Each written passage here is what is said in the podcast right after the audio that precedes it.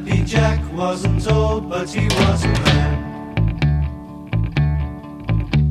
He lived in the sand at the Isle. Всем привет!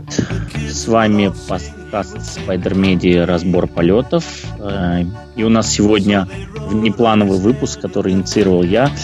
Э, я представлю, с кем сегодня будем вести беседу. Э, в подкасте участвует ведущий рубрики ДНК Олег Чижняк. Доброе время суток. Ведущий, соведущий рубрики Супер Рекап Александр Тарасов. Всем добрый день. Человек, который отвечает за все гейм-направление нашего сайта Сергей Мангасаров. Всем привет. И человек, которого, я думаю, что чаще всего вы встречали а, в новостях, это Олег Лыфарь. Всем привет. И меня, наверное, никто не представит, поэтому я представлю себя сам. Я сейчас никакие рубрики не веду. Э, меня зовут Станислав Шаргородский. А, сразу хочу подготовить всех слушателей, что, скорее всего, большую часть подкаста буду говорить я, поэтому, если вдруг кто-то не переносит мой голос, лучше сразу выключать. Вот, а мы здесь собрались по поводу нового супергеройского шоу, если его таким можно назвать, э, «Легион», которое пару недель назад э, премьерировало на канале FX.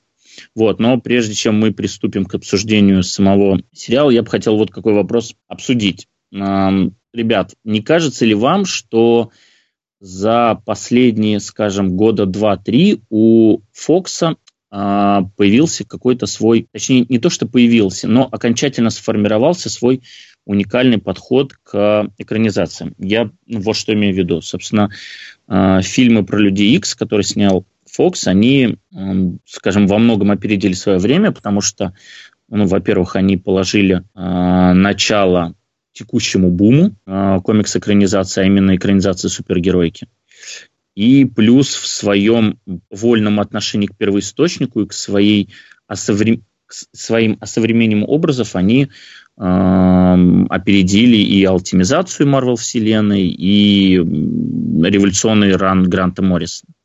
Вот. Но долгое время, тем не менее, Fox, э, там, если не считать э, одиночные направления типа Человека-паука и Бэтмена, долгое время Fox существовал как единственная компания, которая делает скажем, свою вселенную. Тогда, в принципе, такого термина не было. А потом появился Marvel, потом появился DC, и во многом именно появление Марвела стал, поставил перед Фоксом определенную задачу. Каким образом нужно приспособиться к новому миру, в котором Марвел предложил свой подход, который многие считают образцовым.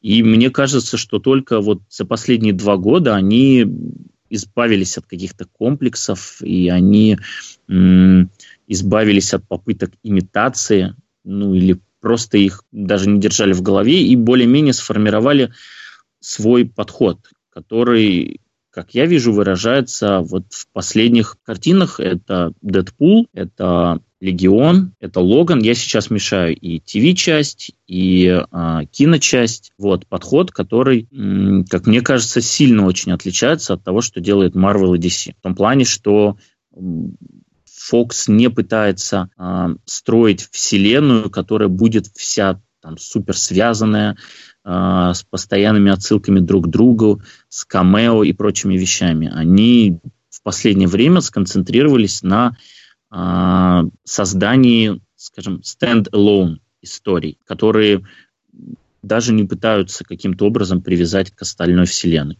Вы что по этому поводу думаете? Ну, с этим сложно не согласиться, особенно по той части, что они были во всем первопроходцами. Даже, по сути, как бы их не самый удачный Last Stand. По сути, это, наверное, первый фильм-ивент был. То есть, э, я считаю, что это не третий Капитан Америка, а именно Last Stand был первой экранизацией какого-то большого комикс-события. Да, не очень удачный, но тем не менее они первые. Дэдпул первый супергероический арк экранизация. Тот же Легион как бы уже что-то нетривиальное на ТВ. То есть это был какой-то прецедент они все-таки делают. Я не уверен, насколько это,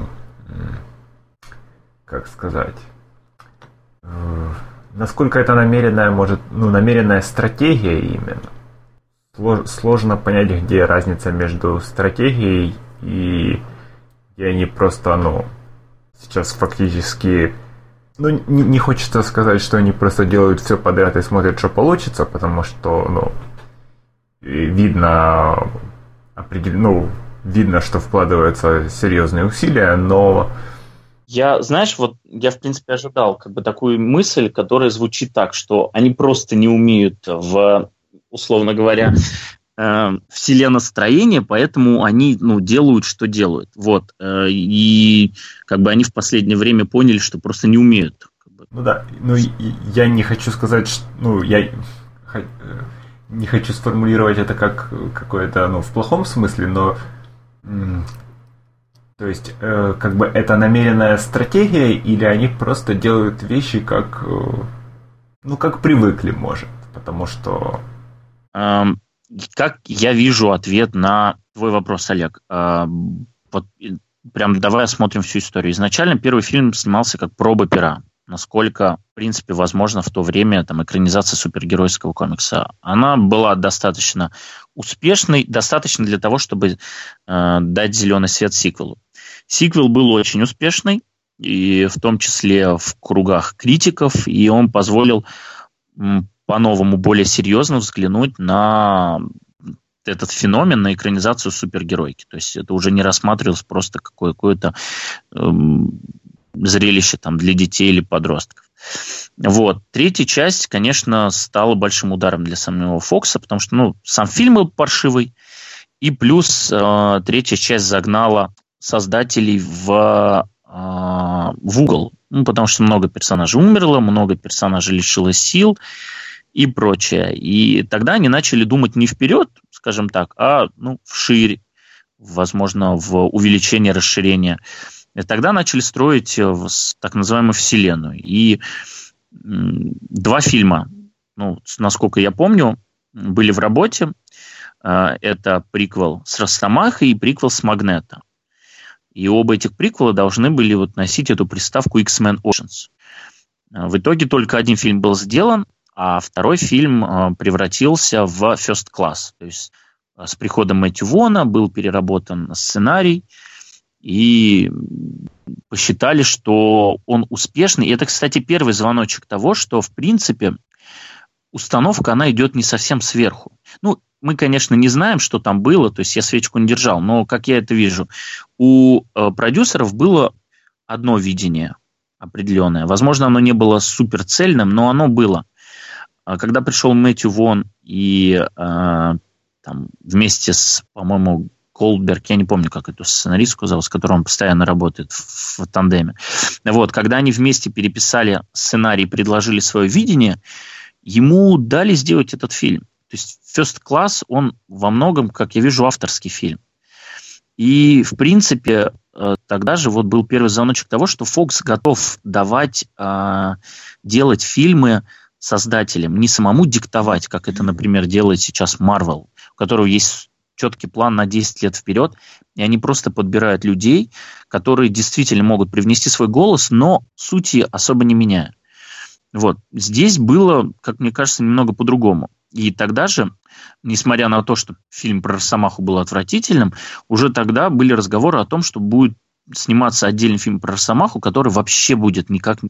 Ну, то есть он будет, будет тот же актер Хью Джекман, но особо никаких привязок к трилогии не будет. Это будет тематически другой фильм, и его вообще должен был снимать Ароновский.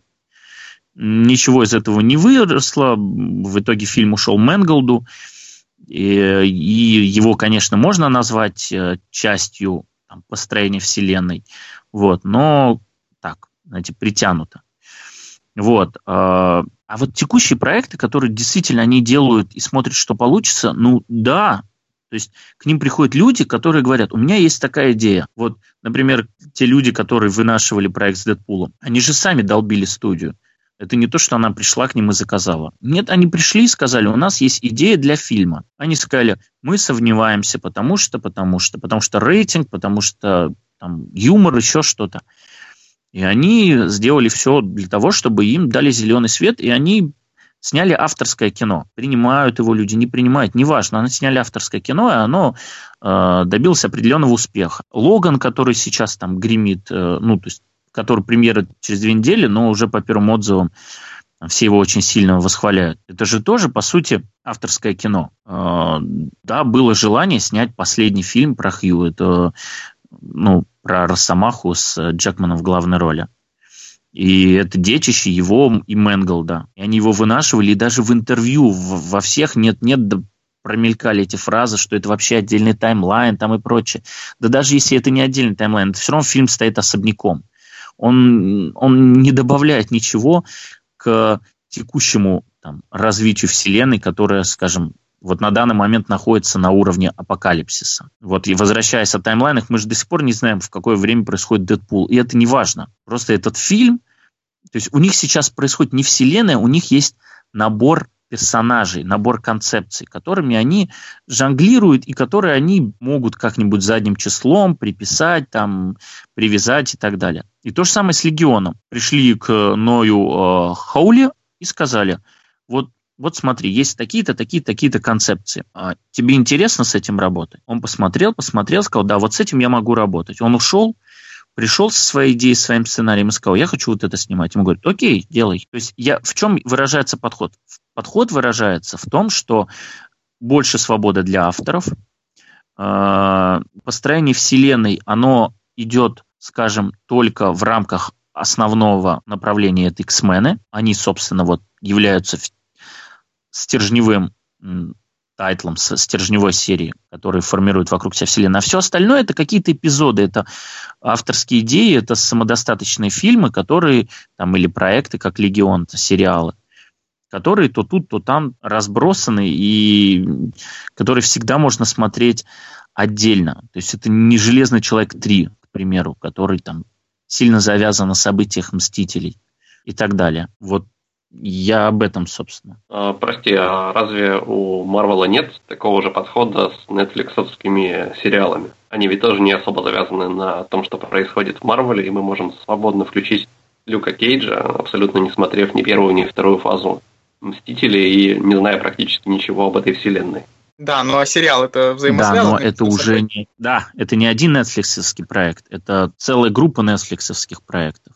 Это подвселенная, если можно То есть, если сказать. мы говорим, допустим, про DC, DC, да, да, я согласен. То есть, вот, например, у DC, у них TV-проекты вообще отдельно вынесены. Но Arrowverse, он просто раньше стартанул, чем их а, киновселенная. И люди, которые стояли у истоков киновселенной, они не могли никак повлиять. И они просто сказали, окей, вы отдельно, мы отдельно. Но, тем не менее, это две вселенные у них есть отдельно разные разрозненные проекты, и это в этом плане похоже на то, что делает Fox. Готэм, э, я не знаю, Криптон, если он не будет никак привязан к э, Man of Steel. Это даже вот этот несчастный Powerless. Э, ну, да, это обособленный проект. Обещали, что он будет привязан к Man of Steel. Ну, я не знаю, я просто говорю, если. Если его обещали привязать к Man of Steel, то окей, это первый ТВ-проект, который будет привязан к киновселенной. А у Marvel, Marvel действительно, вот я не знаю, что там будет дальше с Runaways, а, с Clock and Dagger, которые пока не видятся как частью Marvel Cinematic Universe, потому что они все так разбросаны по разным каналам. Но то, что они делали сейчас, это часть вселенной. То есть агенты щита это железно являются придатком, который все время таинится к выходящим фильмам. А Netflix, ну, да, это самодостаточная вселенная, а, но тем не менее все равно есть отсылки. Конечно, совершенно не обязательно смотреть фильмы первой фазы, второй, я согласен. Но Netflix это уже вселенная отдельная. Ты не можешь э, смотреть Defender'ов там, ну, то есть ты не можешь смотреть Люка, ладно, ты можешь смотреть Люка Кейджа, э, не посмотрев Джессику Джонс, но, тем не менее, там есть уже персонаж типа Клэр, которая идет из одной серии в другую, в третью, и которая связывает, которая даже создает определенный таймлайн. И все вот эти вот четыре сериала в конечном итоге выльются в Defender'ов, из которых уже пойдут третьи сезоны, вторые и прочее. То есть они сделают свою первую фазу. То есть они сейчас делают свою первую фазу. Но ведь и Фоксам ничего не мешает ее сделать в дальнейшем. То есть мы видим пока только начало своей отдельной вселенной у Фокса на телевидении. Я понимаю, что Marvel сразу же заявила о своих ну, планах, о том, что у них будет несколько отдельных сериалов, после чего все это выльется в свой э, небольшой team-up Defenders. Но ничто нам не может э, запретить думать о том, что Fox в конечном счете сделает то же самое и свяжет э, тот же Легион с со своей киновселенной или создав какой-либо спин-офф. Ну, насчет... ну, это правда, но, во-первых, э, неоднократно, да, уже неоднократно в интервью говорилось о том, что Легион не является частью комиксов про, ой, частью киновселенной. По крайней мере, были сначала говорили нет, потом все-таки да, потому что ну как-то иначе проект какой-то совсем будет оторванный. И, в принципе, продавать-то персонажа надо. Его надо продавать тем, что это часть Людей X. Но в конечном итоге они сказали, нет, это стендалон история.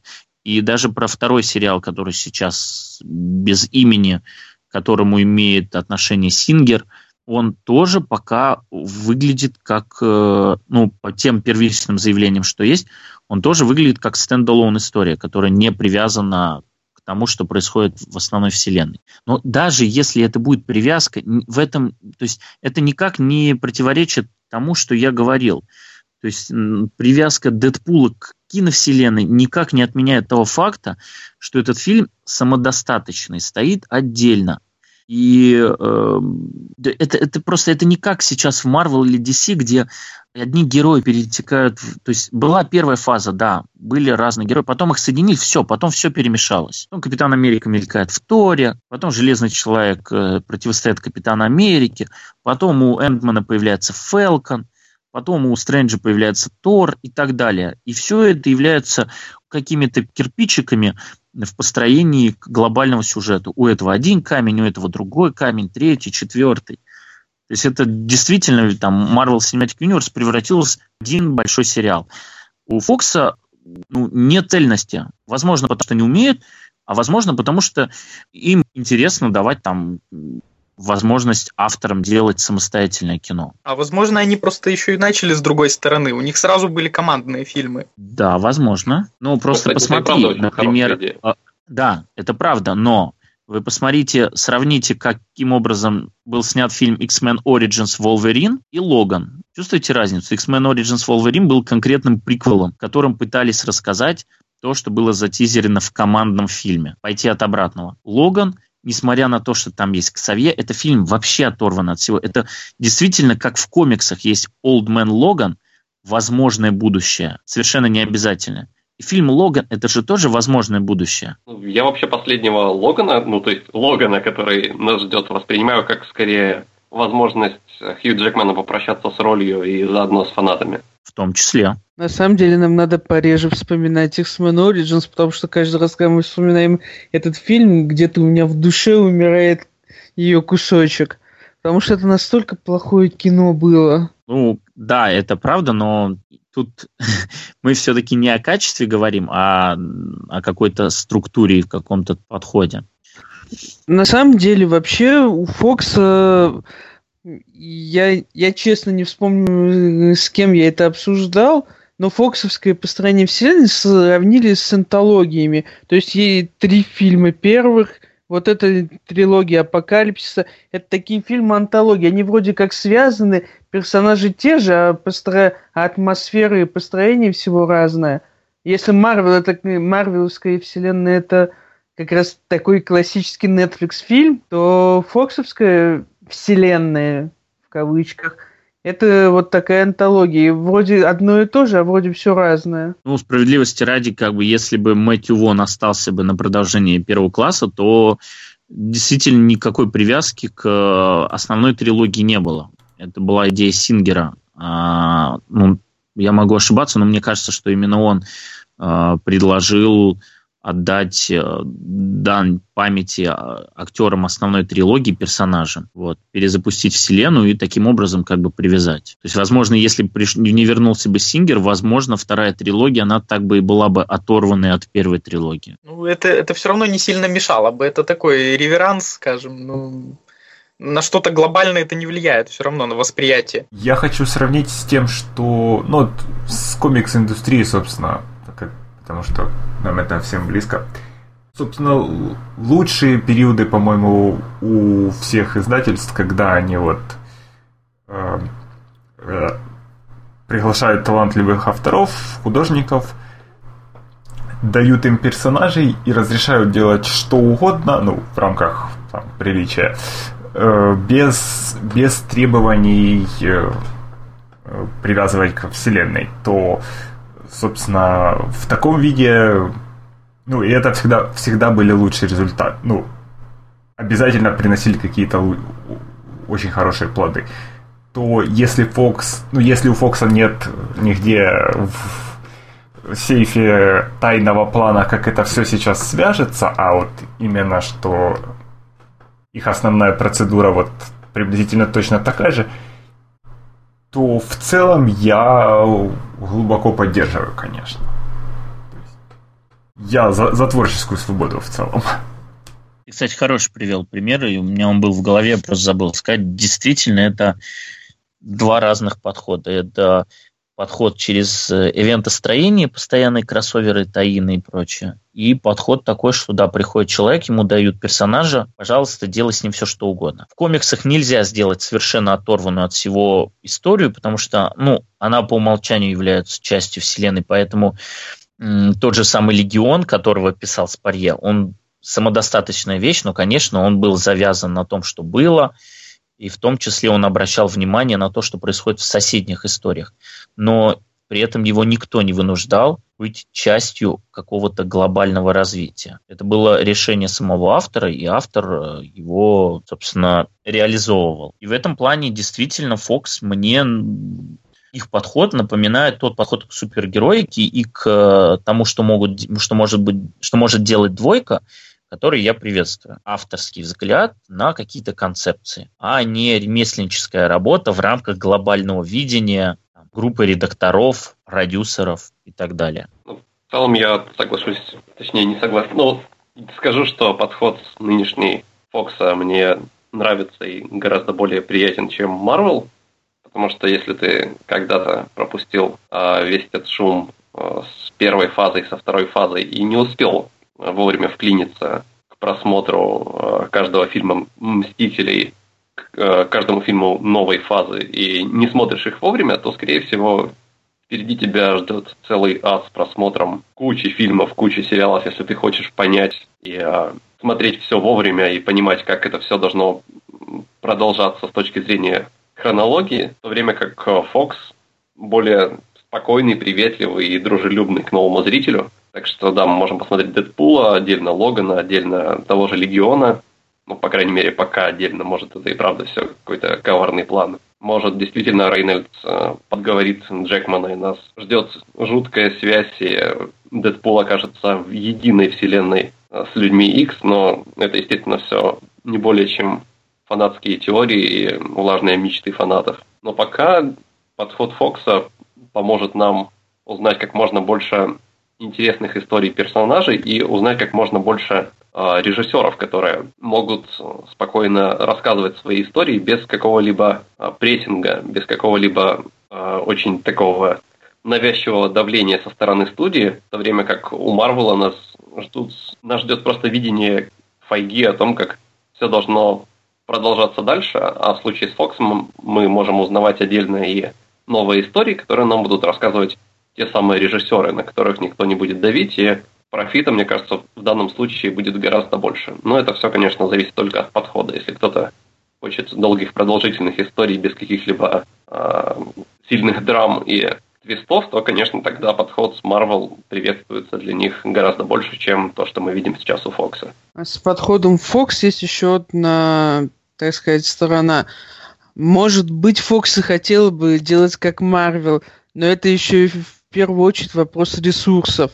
У Фоксов не, недостаточное количество денег, как у Диснея, недостаточное количество возможностей, чтобы быстро наладить производство, даже не такое количество возможностей, как у Warner Brothers, чтобы быстро наладить производство своей киновселенной, обновленной, переделанной, старой, неважно.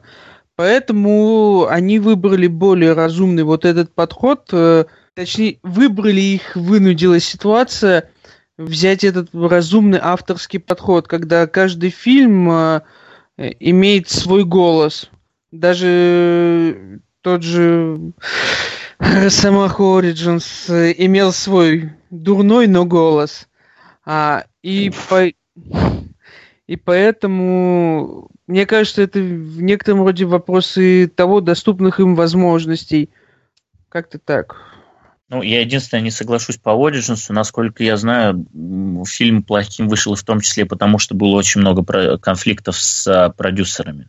И в итоге он был не видением ни продюсеров, ни режиссера. Это был просто какой-то Франкенштейн. Но ну, поэтому, я, готов... я поэтому и сказал, что дурной голос. Там были видны какие-то зачатки. Ну да. Дэдпул это, это полностью авторское произведение, вытянутое Рейнольдсом в первую очередь.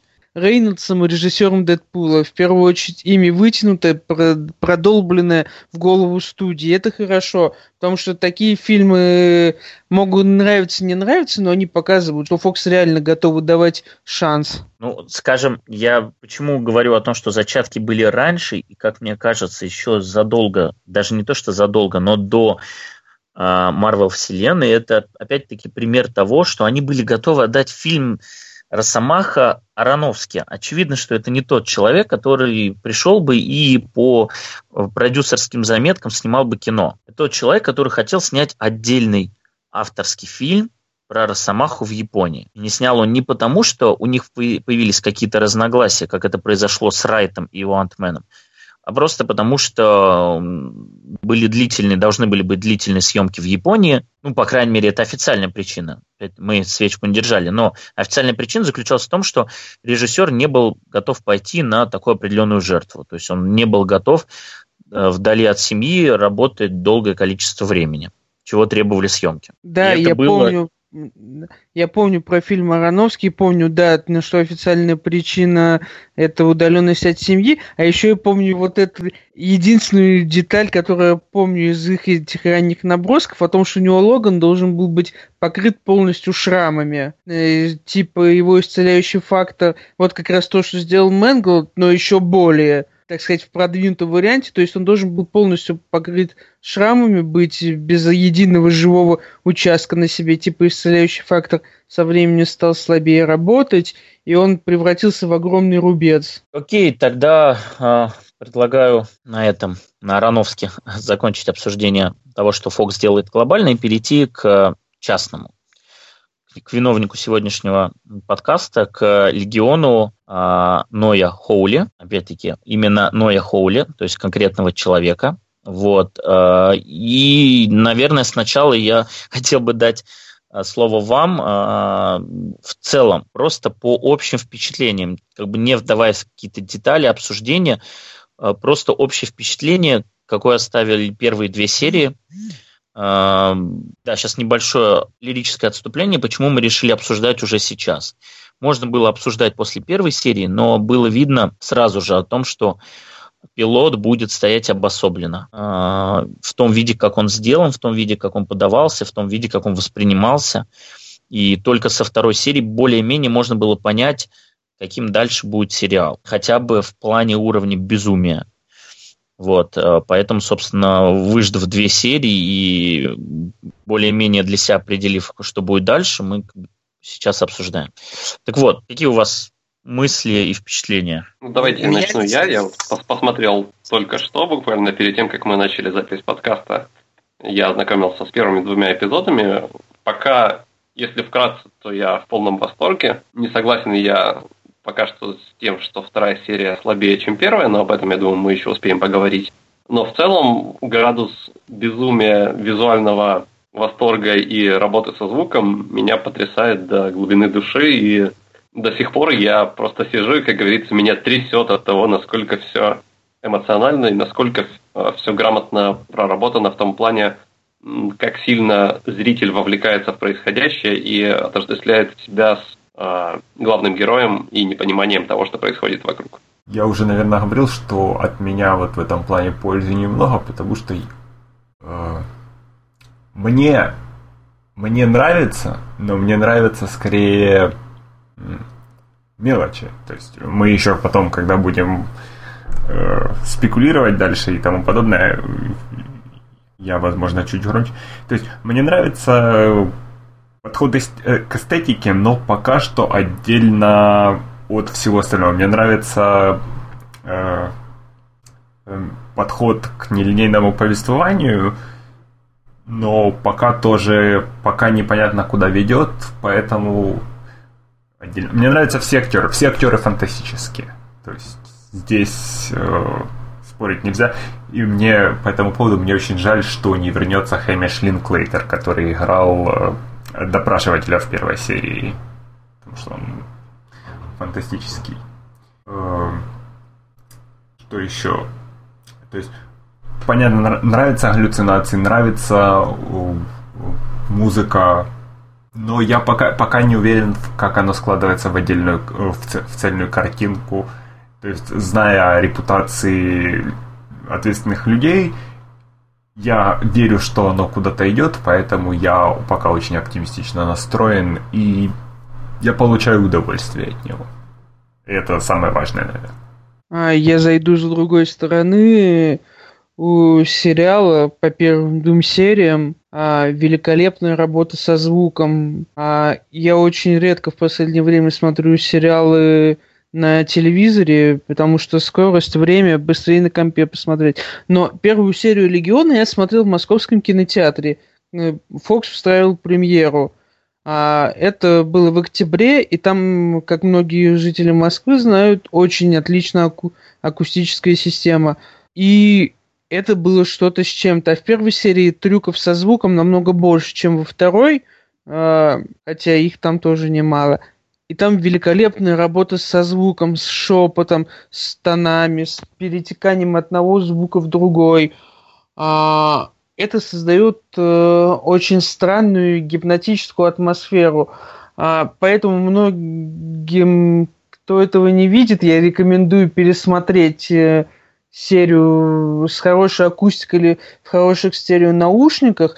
У многих поменялось реально мнение, когда они так посмотрели, потому что подобного рода сериалы и произведения всегда тесно взаимосвязаны не только с работой сценариста или с работой оператора, но, но и с работой со звуком. Когда дело касается каких-то галлюцинаций, каких-то психических трюков, звуки дают подсказку. Звуки могут дать ответ намного раньше, чем э, тебе этот ответ даст сценарист.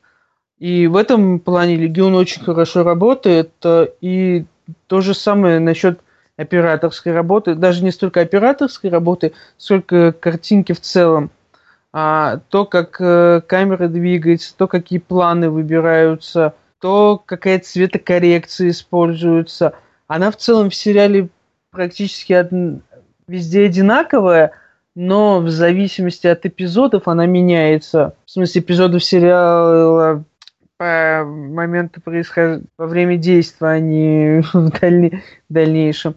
А, и это очень хорошо работает. Все эти элементы э, нельзя сказать, что сценарий их полностью поддерживает, в том плане, что мы еще не знаем, к чему он ведет, как правильно Олег заметил, но мы надеемся, что это к чему-то приведет.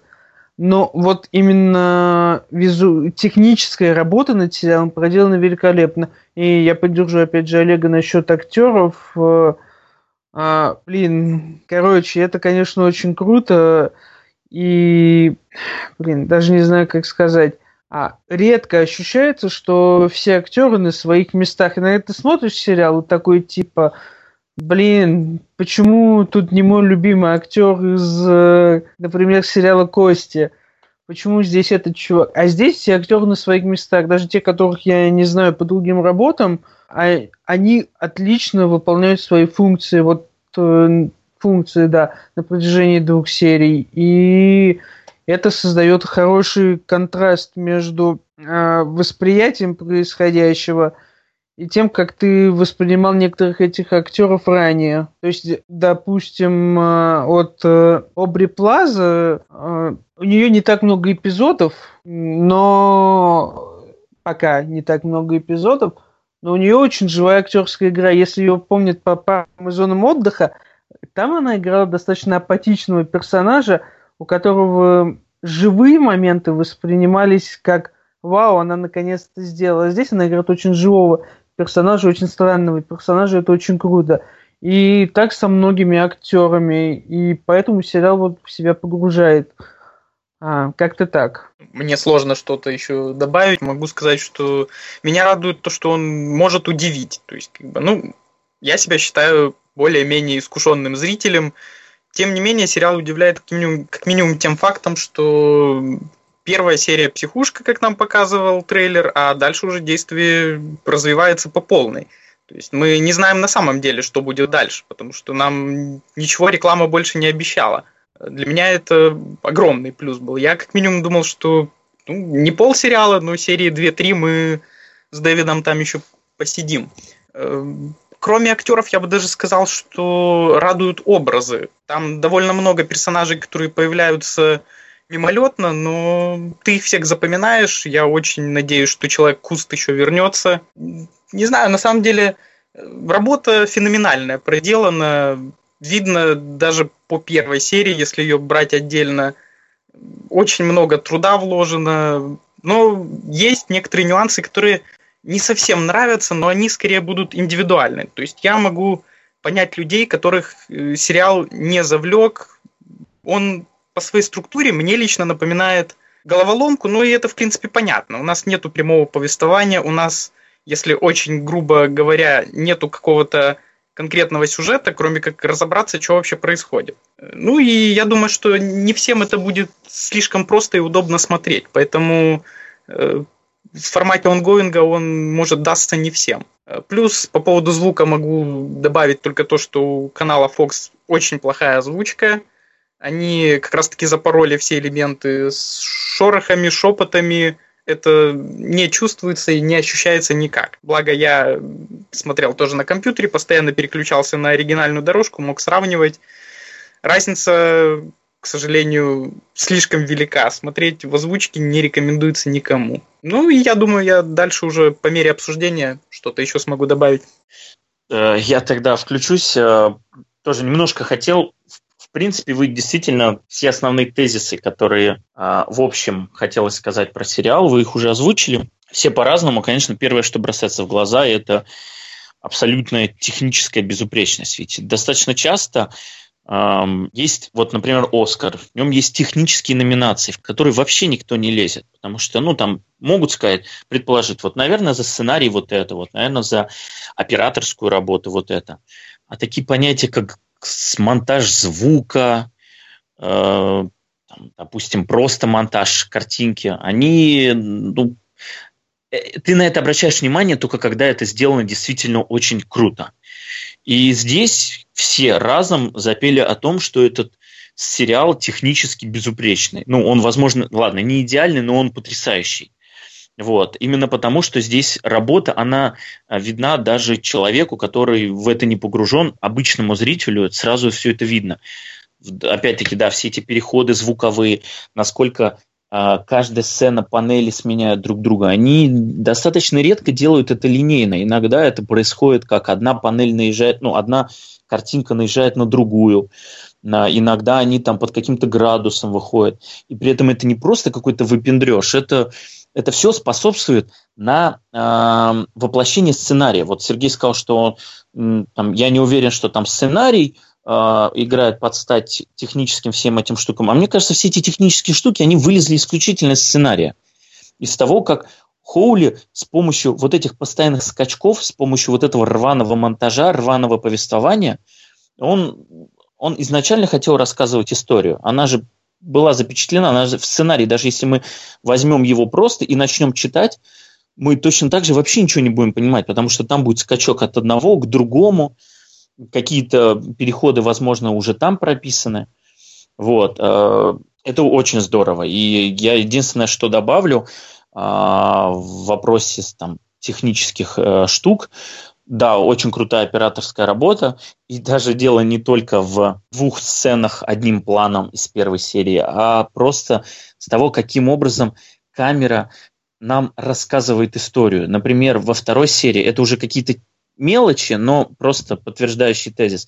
Во второй истории, когда они первый раз отправляются в прошлое Дэвида, и э, мы после поля перемещаемся к его дому, как он идет, там камера идет от первого лица, она идет от того, как это видит Дэвид. Это еще один способ погрузить внутрь. Э, как камера переворачивает картинку в моменты особенного головокружения. Они у них произошел контакт СИД, весь мир перевернулся вниз головой. Все кадры первичные до того, как они начинают приходить в себя, они вниз головой. Как они, надышавшись этой гипножабы, создается эффект головокружения, камера так через 180 градусов тоже нас переворачивает. Это все мелочи, но они работают не на то, чтобы выпендриться и показать, смотрите, какие мы крутые. Они работают на историю, они работают на повествование. Это достаточно редко такое бывает, что они все оправданы. Вот. А, плюс потрясающая работа со светом. Просто вот каждый кадр, насколько там ну, э, это вот мне, так как я не технический специалист, сложно это описать, но я просто могу увидеть это и этим восхититься. Но отдельно хотел выразить именно в визуальном плане э, цветовые маркеры. То есть, в принципе, в сериале сейчас, если так приглядываться и присматриваться, очень много э, деталей, которые э, имеют определенный цвет, очень яркий. И на это даже делаются акценты. Например, в первой серии у нас есть два цвета, которые друг другу противопоставляются. Первый цвет – это оранжевый, то есть вот весь этот Clockworks буквально-таки orange, привет, Кубрик, и он э, олицетворяет э, заточение. То есть все, что связано с оранжевым, это психушка, это заточение, это лишение свободы. А, и в противопоставлении ему есть ярко, очень яркий салатовый цвет, который встречается всего в серии три раза, но каждый раз он очень хорошо на себя обращает внимание. Первый раз это когда приходит сестра его Эми, и она как представитель, как со стороны свободы в первом же кадре сидит в ярком салатовом платье, в то время как он в оранжевом этих трексьюте. Эм, есть сцена, где он сидит у доктора Киссинджера и беседует с ним – и там эти два цвета, они тоже рядом. Зеленым э, нарисована, ну, какая-то картина леса, которая м, закрывает окно. Ну, явно олицетворя, что зеленый, что там за окном. И оранжевый жалюзи, которые э, если что, могут этот зеленый закрыть, то есть заточить тебя. И последний раз, когда он классно использовался, это чемодан Сид. Он ярко-салатового цвета, потому что это чемодан на выписку, на выход, на свободу. И она идет в оранжевом пальто с зеленым чемоданом, потому что она переходит из одного состояния в другое. Вот. И это очень круто, если на это обращать внимание. В дальнейшем, э, возможно, цвета нельзя так пока привязать, но тем не менее очень много каких-то предметов имеют яркий цвет. Это вызвано и стилистически, но иногда на это обращается внимание когда у них наркота начинает парить, Дэвид говорит «white so blue», почему-то он обращает внимание на цвет. Когда эта лень же накуривается, она начинает говорить про, по-моему, красную, желтую кожу, которая у нее есть. Вот.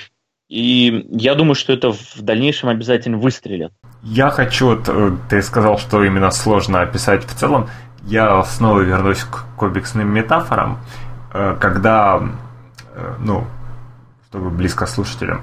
Знаете, вот это чувство, когда э, кома- авторская команда именно стыкуется, какие бы, ну вот, когда непонятно, ну, когда работает как цель, когда сценарий сочетается с рисунком, сочетается с цветом, и какие бы безумные вещи не придумал сценарист, э, то э, художник и колорист э, всегда найдут подход, и даже там леттерер, вот, скажем, наверное, один из самых лучших современных примеров это, наверное, Элис, Шелви и Белэр, то вот, вот это вот эффект в, в сериале. То есть э, мы не можем сказать точно, наверное, ну, насколько Хоули ответственен за, ну, за все вещи, за углы, углы камеры, за цвета, но те, кто этим занимались, они очень понимали, что, что от них требуется, вот, как добиться целей, которые перед ними поставлены.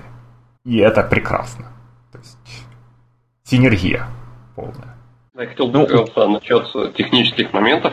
Полностью согласен со Стасом и по поводу камеры. Вот особенно моменты, действительно, когда он э, вспоминает, когда он впервые погружается в свои детские воспоминания, очень интересно, как э, камера переключается в плане своего расположения. Когда он впервые видит маму, он э, не видит ее лица не потому, что мы держим интригу для зрителя, а скорее потому, что он ниже ростом, чем мама. Он сидит на корточках, и все, что мы видим в начале, это, как правило, колени, грядка, где они занимаются садоводством и так далее. Э, развивается все это в плане воспоминаний э, по второму эпизоду, то есть когда мы видим маленького Дэвида, то видим, как правило, что-то с нижней части, то есть с другого угла, с другого ракурса, и действительно нравится, как это строится. А по поводу э, цветов, да, ты действительно верно заметил насчет оранжевого, но это понятно. Очень трудно не заметить этот цвет, как и зеленый, который олицетворяет скорее некую свободу и защищенность. Во втором эпизоде зеленого невозможно много, это и лес вокруг,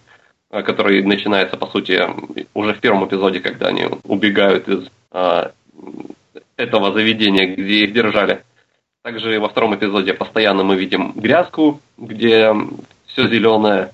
Мы видим э, этот же чемодан, с которым он возвращается домой. Мы видим э, лес, и мы видим очень, очень много растений э, в, в этом safe house, где живут все эти мутанты, на которых производится охота. И э, в плане цвета действительно нечто невероятное происходит в этом сериале. А насчет желтой и красной кожи, которую мы...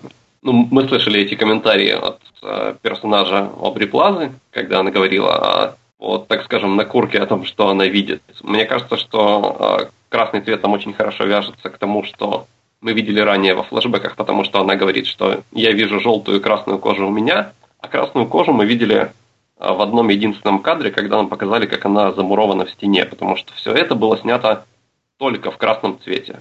Все безумие, все самое ужасное происходило в красном цвете. И нам очень четко два раза показывают, как, а, значит, а, Лени, да, вот персонажа ее зовут Лени, как она торчит, грубо говоря, из этого монумента, и все это снято исключительно красным фильтром. То есть все даже так, даже в воспоминаниях и в галлюцинациях Дэвида все абсолютно взаимосвязано и в плане цветов в том числе. Я согласен про то, что желтый и красный – это олицетворение тревожных цветов, потому что красный – это какие-то вот хоррор-моменты были, когда потерял контроль э, Дэвид, точнее Сид в его лице, ну а желтый – это э, ассоциация с пока что главным злодеем, назовем так, потому что его описывают, опять-таки, не просто стрёмный демон, а его описывают демон с желтыми глазами. Кстати, про демона с желтыми глазами, блин. Я, когда в первый раз его показали, блин, я расхохотался в кинотеатре. Знаете почему? Потому что я вспомнил, блин, чертовых супернатуралов. Там же главный злодей, блин, в первых двух сезонах был тоже типа демон с желтыми глазами. Я я понимаю, что это вообще никак не связано, но момент хохота на весь зал, люди на меня очень странно посмотрели. А, извините, это была моя исповедь. Ладно, но про демона мы еще обязательно поговорим. А, давайте перейдем к следующему тезису, который, по-моему, выдвинул Саша, извините, не записывал, по поводу, а, по поводу того, что сериал во многом он походит на определенный, ну, скажем, experience. Честно, мне кажется, что русское слово опыт, он, оно не полностью отражает то, что я хочу сказать. То есть это сериал, это какой-то такой набор ощущений э, в, в первую очередь, а, а уже история во вторую. И опять-таки вызвано это тем, э, какое решение принял шоураннер. Он принял потрясающее решение погрузить нас в голову героя. Мне кажется, что ни в одном супергеройском сериале до этого не было такого, что называется character exploration. То есть у нас, конечно, в других э, сериалах были, когда они мысли свои озвучивали, но все равно это было прямолинейное повествование. Мы все равно смотрели со стороны. А здесь мы, ну вот из ближайших аналогов, я уже там в чате озвучил, это фильм «Мемента», который я в том числе за это люблю. Мы находимся абсолютно в одинаковом положении с главным героем. Он ничего не помнит, и мы тоже начинаем с какого-то момента и распутываем этот клубок потихонечку, двигаясь назад, как бы складывая пазл. Так и здесь. Пока все, что происходит, это один большой пазл, который э, в голове героя разрознен, он сам запутан, и точно так же запутаны мы. И мы действительно совершенно не знаем, что будет потом. Хотя бы благодаря тому, что почти все сцены, которые присутствовали в трейлерах, э, их отстреляли уже в первых двух сериях. Мы действительно не знаем, к чему пойдет сериал. Есть определенная секретность, и она оправдана. Более того, мы не просто не знаем, куда, что будет потом, мы даже не до конца уверены, что уже произошло. Потому что есть общее глобальное ощущение, что нас почти в каждой сцене, грубо говоря, обманывают. То есть э, есть недоверие к каждому моменту, потому что мы не до конца понимаем, реальность это или это галлюцинации. И в этом плане вот именно experience создается потрясающий. Да, это был мой тезис, и я, естественно, согласен с тем, что ты сейчас сказал. А, особенно хорошо это получается связать с историей, поскольку а, сам персонаж, Дэвид, он еще не владеет своими силами. И это может быть, естественно, багом, но в данном случае это огромная фича, потому что мы не можем быть уверенным, э, уверены в том, что происходит, не потому что он собирается нас запутать, а потому что он сам еще не понимает, как что работает.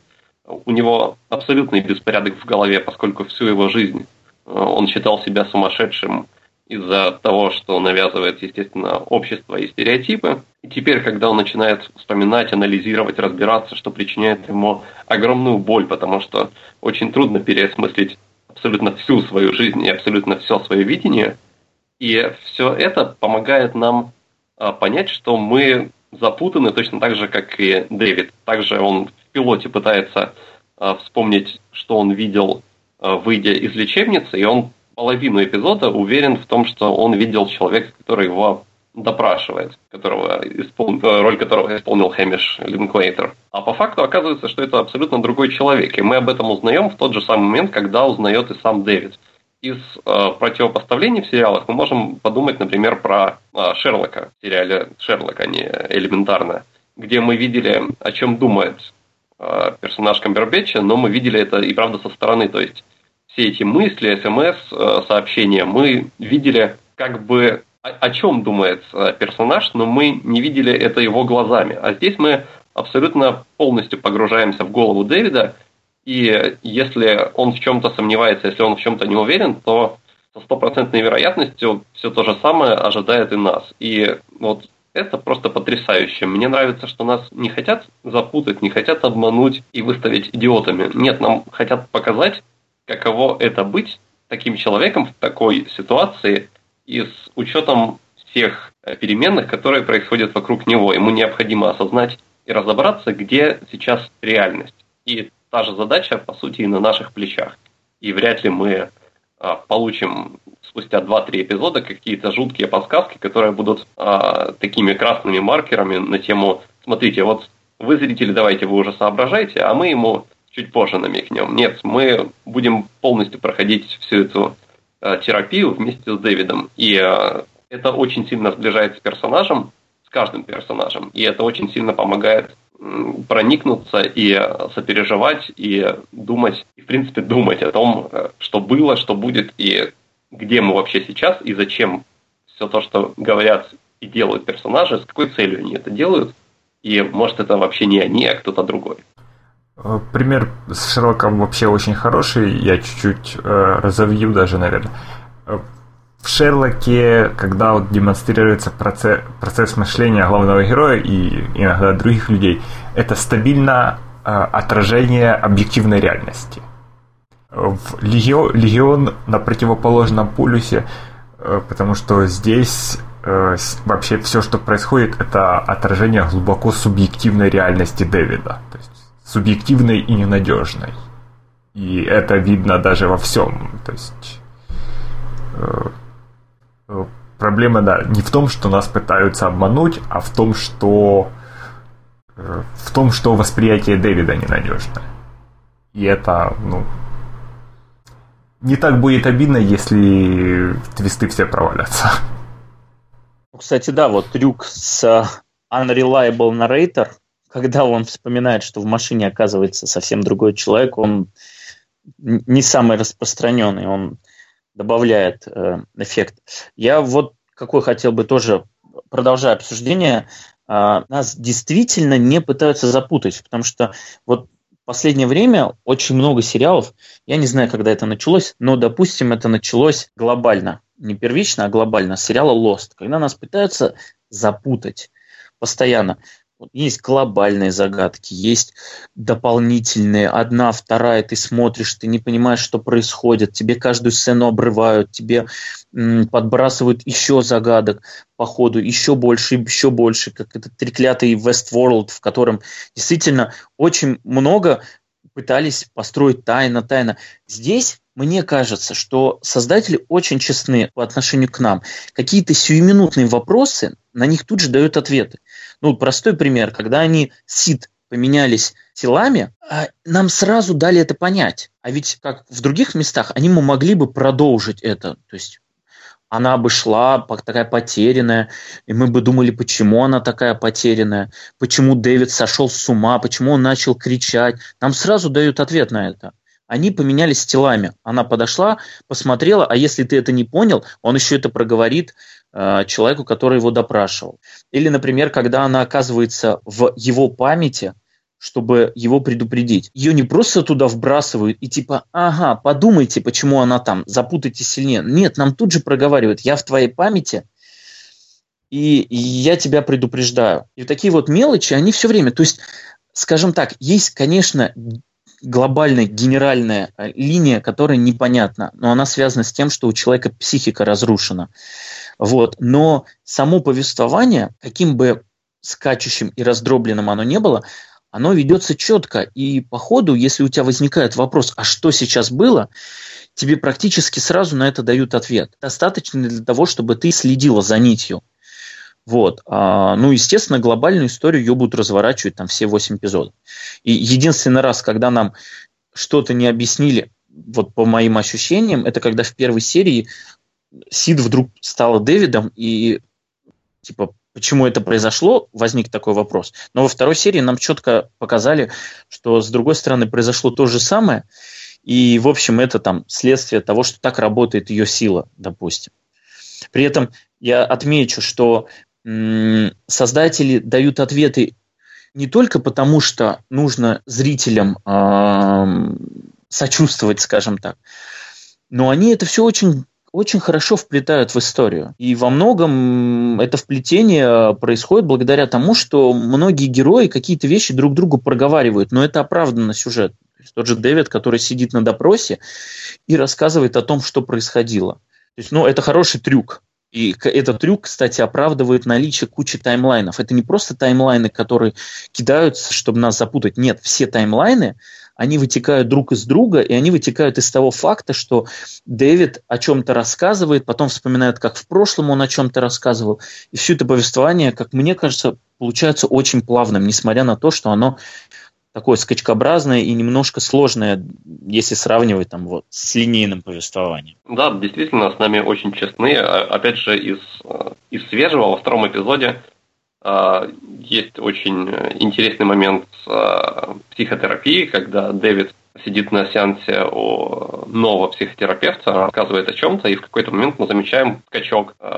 Просто двухсекундный взмах руками, как будто на монтаже вырезали сцену. Мы сразу же для себя отмечаем, что здесь что-то пошло не так, и э, в сериалах, которые нещадно копируют, да, как ты правильно пример, э, привел пример э, Lost и всю эту идею загадками, нас бы мучили этим еще до финала сезона, а потом бы сказали, что в этот момент его, не знаю, похитили инопланетяне, и нам стоит пересмотреть все отношение к сериалу и пересмотреть его еще несколько раз, чтобы разобраться в том, что происходит. А здесь мы погружаемся в воспоминания Дэвида как раз-таки ну, благодаря теме этого эпизода, путешествие в воспоминания, что тоже очень хороший трюк и возможность разобраться в том, что происходит. И персонажей интересует этот вопрос того, что произошло точно так же, как и нас. Поэтому, а, поэтому они отвечают на этот вопрос. Нам не предоставляют какую-либо а, отмазку, нам не говорят, что к этому разговору мы вернемся потом или что об этом нельзя спрашивать. Нет, всех интересует один момент. Почему это случилось? Почему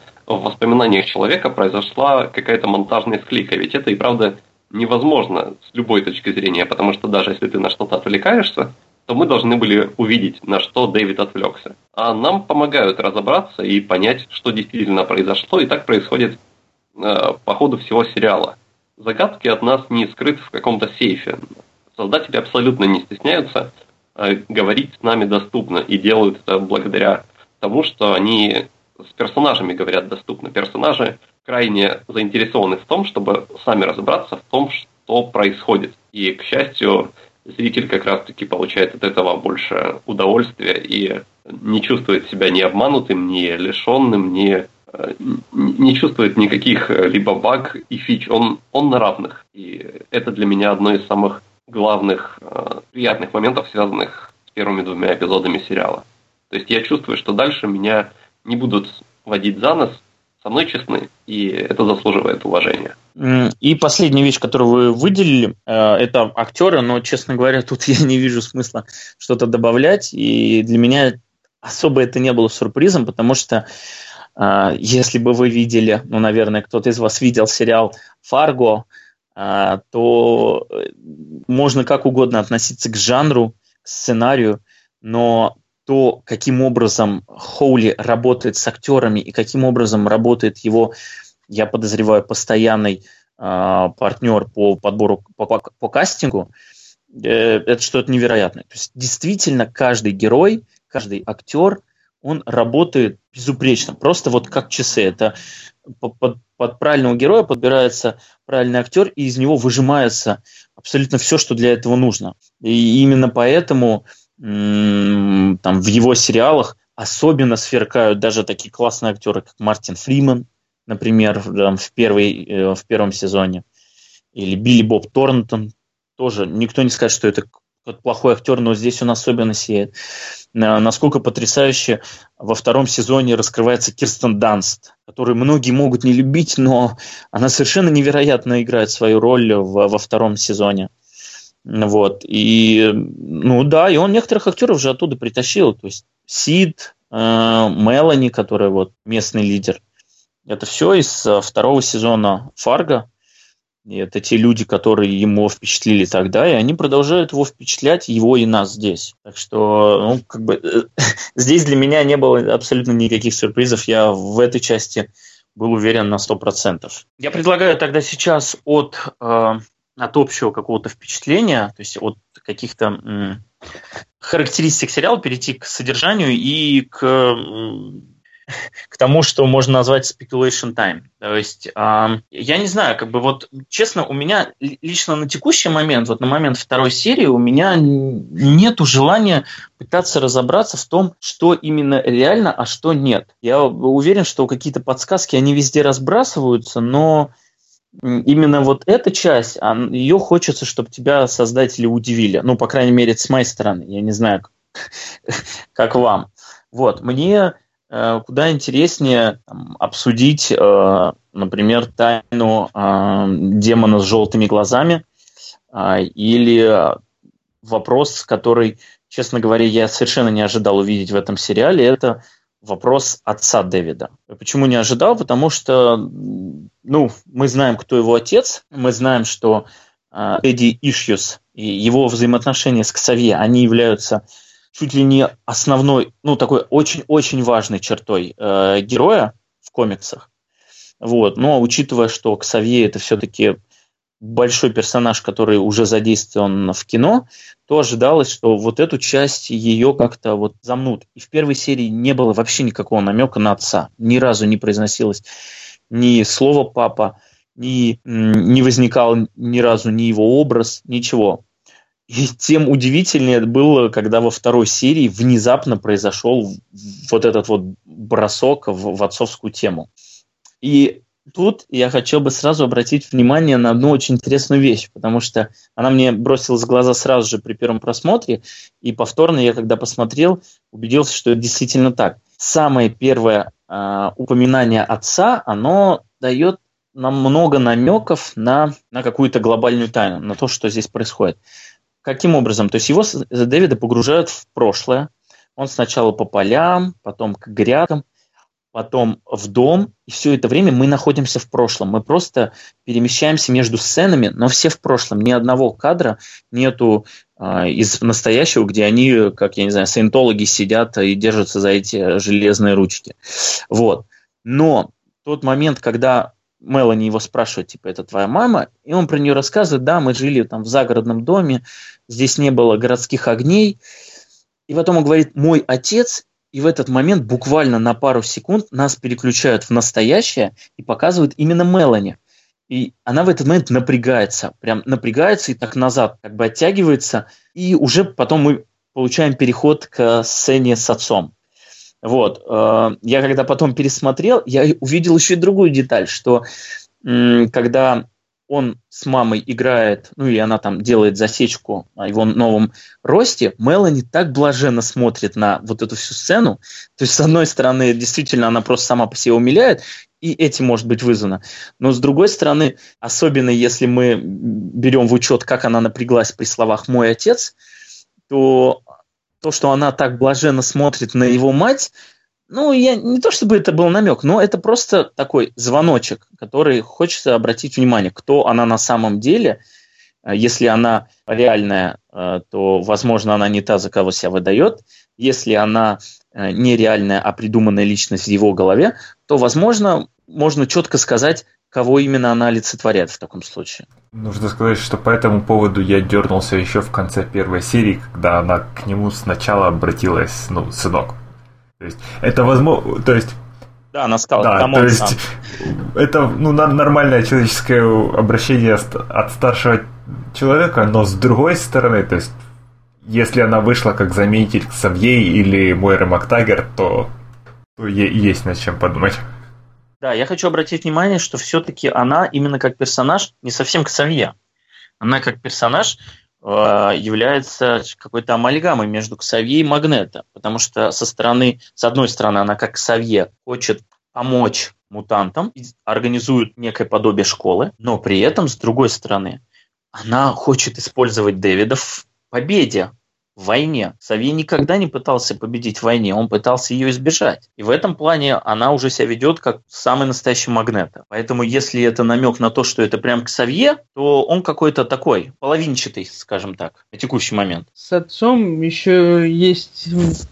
У меня, опять же, мы же теоретизируем, а у меня есть предположение, что фигура отца и фигура желтоглазого демона неразрывно связаны – а, то есть, если мы, мы упускаем, что в этой вселенной существует Ксавьер, допустим, его нету, и это реально обособленная вселенная, у Дэвида отец, у Дэвида мать, э, никак не связаны с э, классическими комиксами.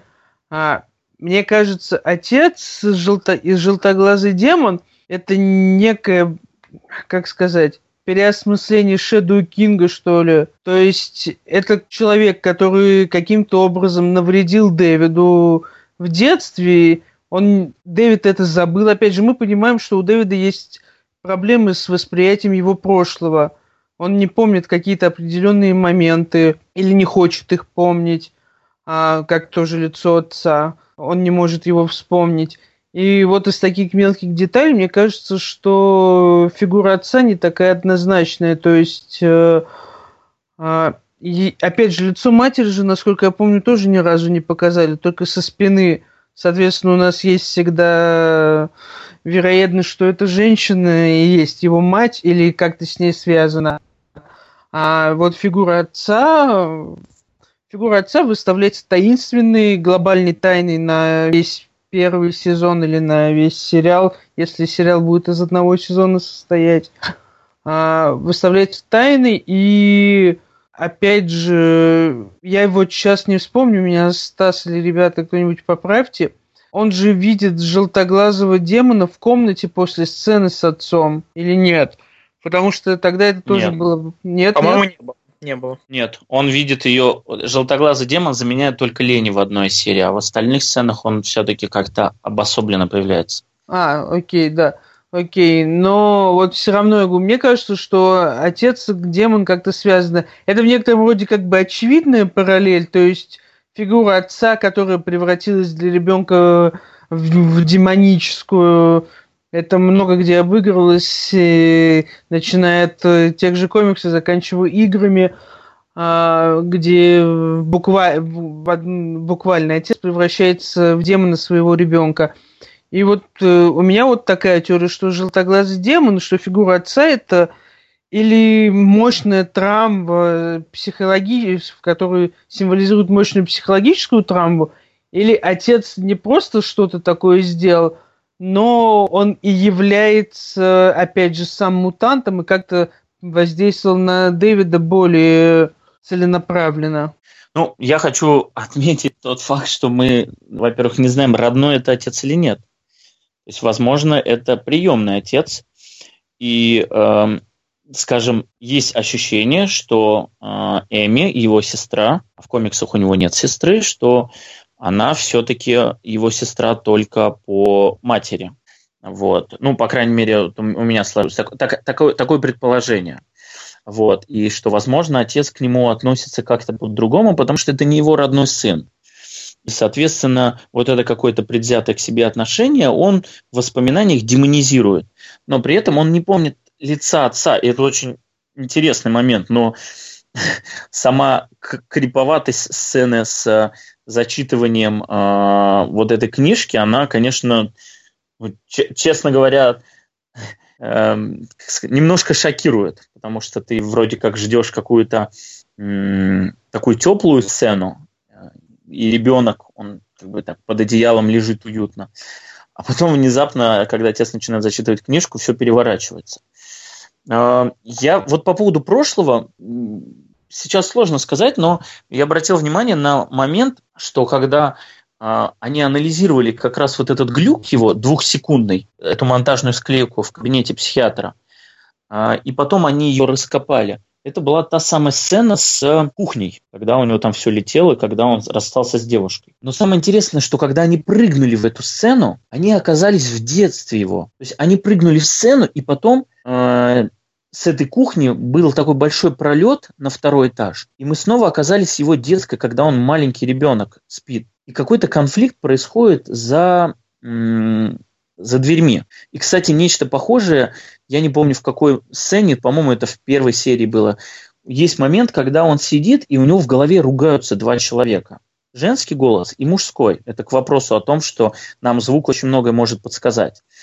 Вот. Я не исключаю, что какой-то конфликт семейный, э, и в том числе не исключаю, что нечто подобное инциденту с кухней произошло и тогда. А учитывая, что отец зачитывает ему сказку э, про то, как сын убил мать, я опять-таки не исключаю то, что он свою мать точно так же случайно убил. Возможно, при первой своей манифестации. Она примерно, ну, наверное, он маловат, но никто не мешает раньше ему стать мутантом и раньше трагически э, совершить первую ошибку невольно. И продолжая э, твою мысль по поводу желтого демона, желтоглазого демона, да, это действительно одно из предположений, оно, чего там говорить, оно и в комиксах такое было. То есть вот у того же Спари, у него весь конфликт, в том числе завязан на его отношениях с Ксавье и его каком-то определенном комплексе, что он к Ксавье всегда не любил за то, что тот не смог ему помочь, хотя помогал там всем людям X. То есть он ревновал отца к людям X, потому что им он всем помог, а с ним не справился, и он все это время там лежал в коме. И потом, когда он выбрался, когда у них более-менее начали налаживаться отношения, у него появился комплекс, что он все равно недостоин. То есть по какой-то причине его отец не любит, и, соответственно, у, у него был вот какой-то комплекс. И он конкретно этот комплекс разрешился в самом конце серии.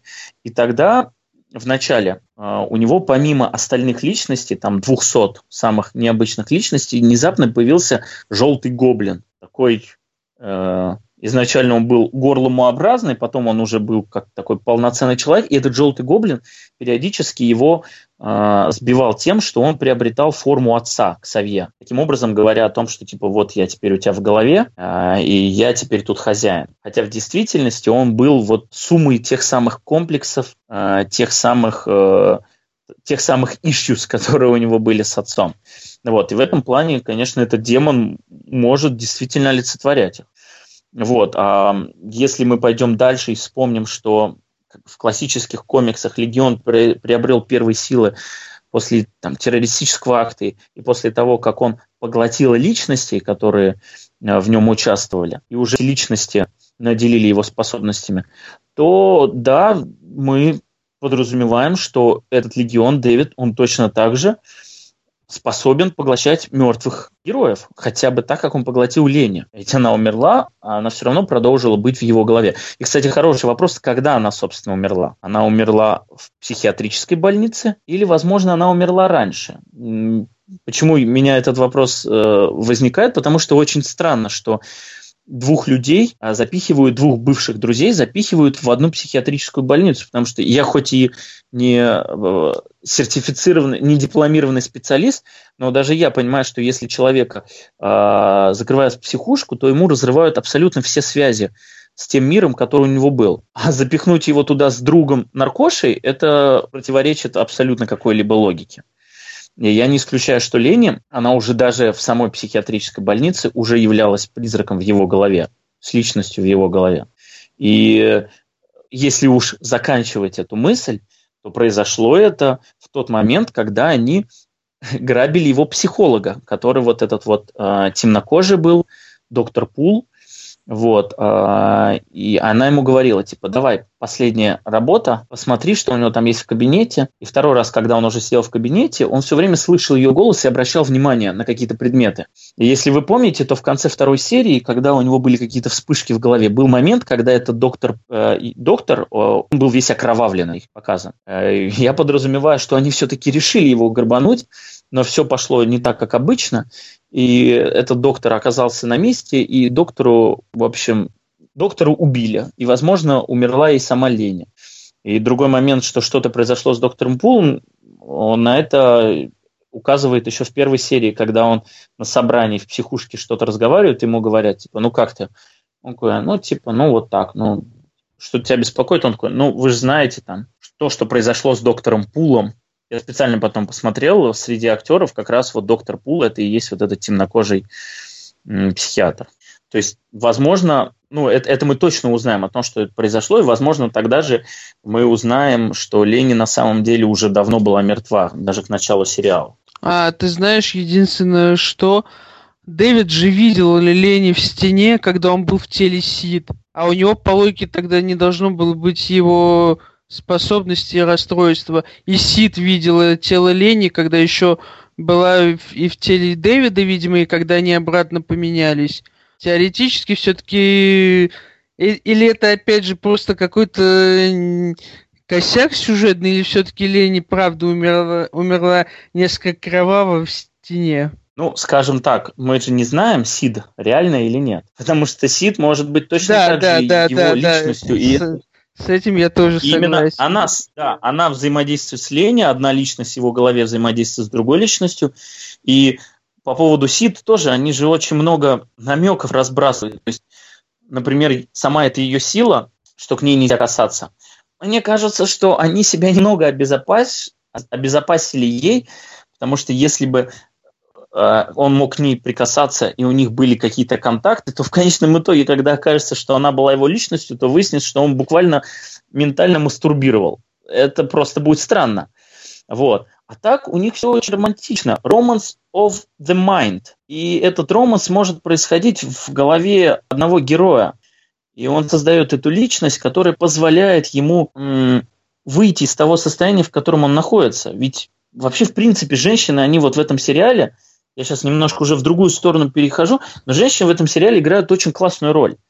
А, например, вот три главные женщины, если мы сейчас Мелани уводим в сторону, пока непонятно, какую роль она играет, но три главные женщины это Эми, Лени и Сид, они все его склоняют к разным вещам. А, сестра его склоняет к нормальной жизни. Она ему говорит, что ты точно так же можешь своей девушкой жениться, у вас будет дом, у вас будет вот все как у нормальных людей есть она его, она его последняя связь с нормальным миром. А Лени, в свою очередь, она позволяет ему его вот это безумие, которое происходит в голове, как он считает, заболевание, не обращать внимания и, наоборот, раскрепощаться. Вся эта наркота, э, сама эта Лени такая, в общем, тоже слегка безумная. Вот. Кстати, раз я сейчас э, еще один момент в пользу теории того, что Лени мертва уже в психушке, заключается в том, что первый раз, когда нам показывают ее образ психушки, она ест вот эту вот красную, я не знаю, честно, что это за сладость. Лакрицу. А, лакрицу, точно. Она ест эту лакрицу. И, собственно, она ассоциируется с тем, что она ест эту лакрицу. А потом во второй серии нам показывают, что первый раз, когда он выходит от этого доктора-психиатра, и он выходит такой, как бы, весь немножко слегка безумный в образе, он тоже ест лакрицу. И я не исключаю, что Ленни Uh, у него сейчас в голове ассоциируется с тем самым Дэвидом, которым он был вот на тот момент. Как минимум через эту лакрицу и через вот это вот поведение. Ну, это просто наблюдение. Вот, а возвращаясь к обсуждению, третья женщина, которая есть, это Сид. И она его, она его склоняет к тому, чтобы быть лучше, к тому, чтобы выбираться из того положения, в котором он находится. Вот. И да, я не исключаю, что она придумана, придумана им самим как вот такой защитный механизм. Я пока склоняюсь к мысли, что большинство вот выдуманных им персонажей, как тот же Гоблин, Ленни, Сид, это какие-то его гипертрофированные эмоции. То есть, допустим, демон это какая-то там паранойя назовем, Сид э, желание освободиться от всего, стать нормальным. Ленни, там, самоуверенность, например, не знаю, как правильно сформулировать. То есть э, нам показывают не совсем нормального человека и то, как он по-своему воспринимает э, эмоции и живет с ними. Он как бы сам их не понимает, потому что они у него преувеличены и гипертрофированы. У меня еще такое мнение сформировалось в конце первой серии, когда они уплывали с острова, и нам показали в кусте, собственно, этого демона. Обычно он в каких-то таких довольно крипи моментах, а там он просто спокойненько стоял внутри куста. То есть момент я для себя определил так, что вот он, его вроде как спасли, но он сам не знает, куда он отправляется. То есть легкий такой э, недоверие ситуации, скажем так. То есть еще не время вылазить демону, но он где-то там поблизости. Ну, насчет э, Лени действительно пока непонятно, реально она или нет. Я пока согласен э, с Сергеем насчет того, что нам действительно показывали э, персонажа Лени от лица Сид, если мы будем пока считать, что Сид это реальный персонаж. Но э, также во время допроса мы ведь э, у него спрашивали, а как же насчет девушки, которая была замурована и ведь вообще никак не похоже на реальность. Примерно такие слова проговаривает человек, который допрашивает э, Дэвида. То есть пока у меня есть подозрение, что она действительно была реальной, но скончалась она именно в лечебнице. Некоторые люди, пациенты были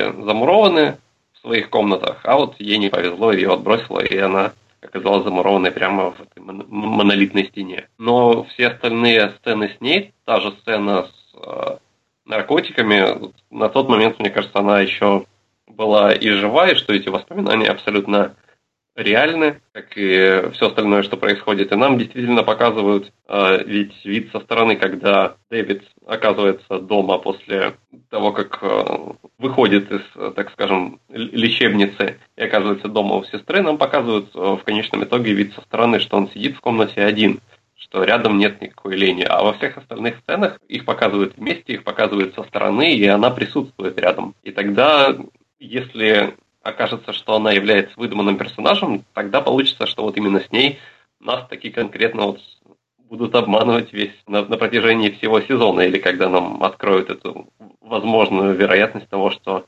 она либо изначально не существует, либо мертва уже давно. Потому что в каких-то моментах нам тогда показывают выборочно, что она рядом и есть как э, реальный живой персонаж, а в каких-то моментах ее нет, и что все это всего лишь э, выдумка и защитная реакция мозга. Ну, я обращу твое внимание, что вот этот вот человек, который проговаривает, а как же девушка замурованная в стене, если мне не изменяет память, он об этом упоминает только после рассказа Дэвида. И как бы Дэвид рассказывает вещи, и он это преподносит как типа в какой-то фантастический сюжет, но чтобы втереться к нему в доверие, он принимает его версию и говорит, типа, продолжай ее развивать. Э, насколько я помню, он не задает первым вопросом, а как умерла девушка. Даже если такой вопрос задается, нам не говорится, какое имя у девушки. Ну, просто замечание. А, вот. Ну, хорошо, я тебя понимаю, да возможно. Ну, можно, можно считать, что Лени жива до условного ограбления доктора. Как бы принять за позицию, что она существовала до условного ограбления доктора, а потом могло что-то пойти не так. Или могло не пойти. Но в какой-то момент это все равно был реальный персонаж, который сильно повлиял на Дэвида. Как э, с точки зрения эмоций, так и с точки зрения э, возможного мировоззрения самого Дэвида. Э, я лично склоняюсь, что вообще, ну, э, больших твистов по поводу того, что некоторые люди, ну, некоторые именно крупные персонажи существуют э, в основном в голове Дэвида, таких твистов, скорее всего, не будет. Ну, я чувствую, ну, возможно, было бы лениво, лениво просто. По поводу Ленни и Сид конкретно, у меня такое ощущение, ну, в, пе- в первой сцене Сид очень большой был упор, очень заметный упор, что она и Лени разговаривали с другими людьми, в частности с доктором. То есть э, там видно, что Дэвид к этому именно присматривался. Что, ну, что доктор на них реагировал. То есть, понятно, можно, можно смонтировать как угодно, ну, представить в какой угодно форме. Но я вот чувствую, что что все-таки такого обмана не будет. То есть, что это все-таки самостоятельные персонажи, а не... Ну и с точки зрения... Ну, было бы, по-моему, было бы плохо, если все, все главные, ну, почти все главные женщины в сериале будут исключительно в голове у Дэвида. Я согласен, что это будет просто не очень хороший трюк, э, и этот трюк будет работать, если кажется, что вообще все персонажи были в голове у Дэвида, и вся эта а, постановка разыгрывалась на то, чтобы его вытащить из вот этой ямы, в которой он находится. А, но просто, с одной стороны, нам сериал четко дает понять, что вот, посмотрите, тут она реально, а тут она мертва. И она даже проговаривает это, да, да, ты убил меня, поэтому ты меня сейчас видишь. То есть, опять-таки, сериал с нами честен.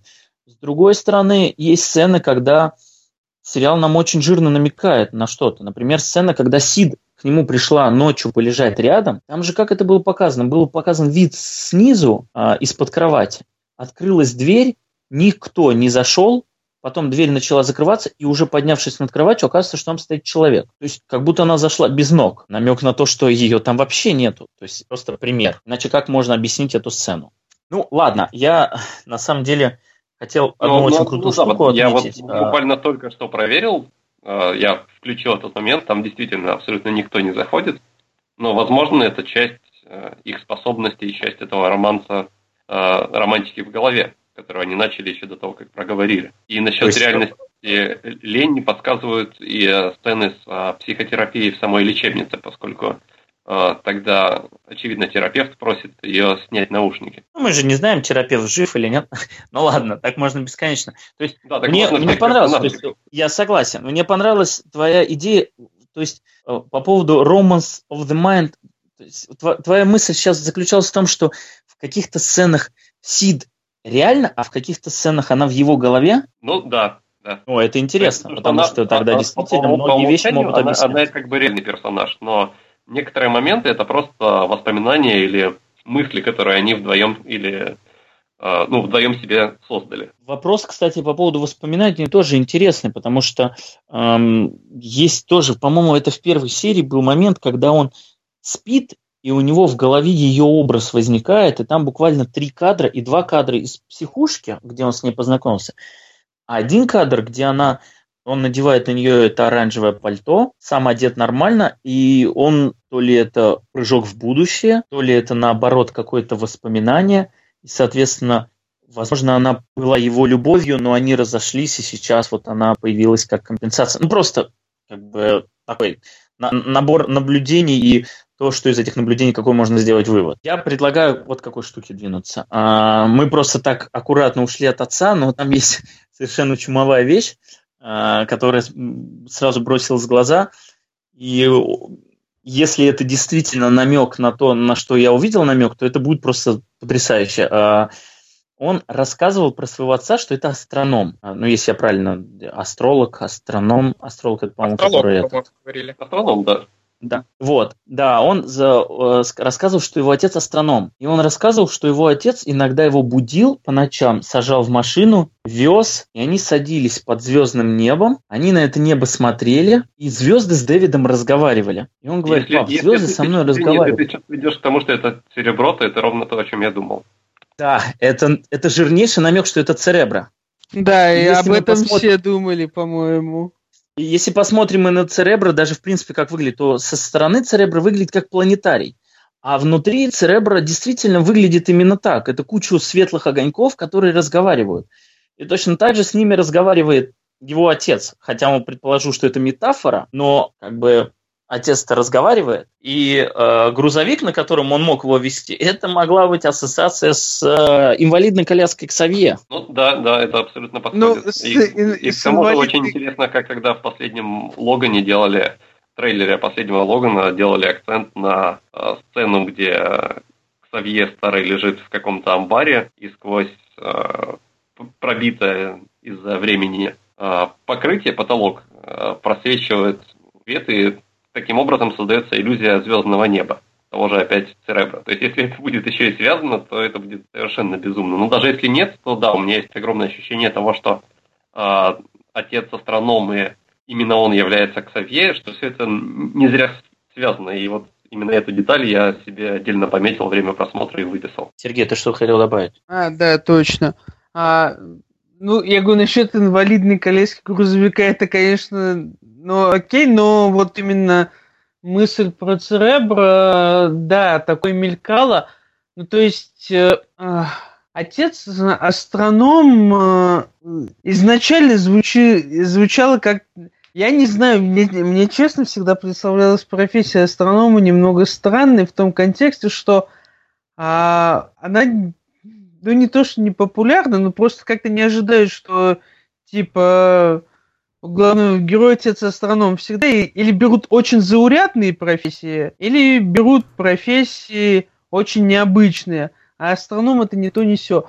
А, ну, это я так отвлекся. А, я, а... я попрошу, астроном очень романтическая профессия, то есть... Ну вот я и говорю, это профессия именно... Это профессия для фильма о любви, грубо говоря. То есть, когда такой сидит вдохновленный главный герой говорит, а, у меня был отец астроном, он меня возил смотреть звезды, и звезды со мной говорили. Своей девушке в контексте того, что типа я вижу мир как полотно или что-то в таком духе, это воспринимается окейно, когда в сериале типа Легиона говорят, что мой отец был астроном, это скорее ощущается как звоночек э, к чему-то, чем э, как просто упоминание профессии отца. И опять же, мы слышим о том, что он астроном, и только из слов Дэвида. То есть, э, а, насколько я помню, сестра же ни, ничего такого не упоминает, потому что в первом серии про вообще не говорили, а во второй серии сестра только ищет Дэвида.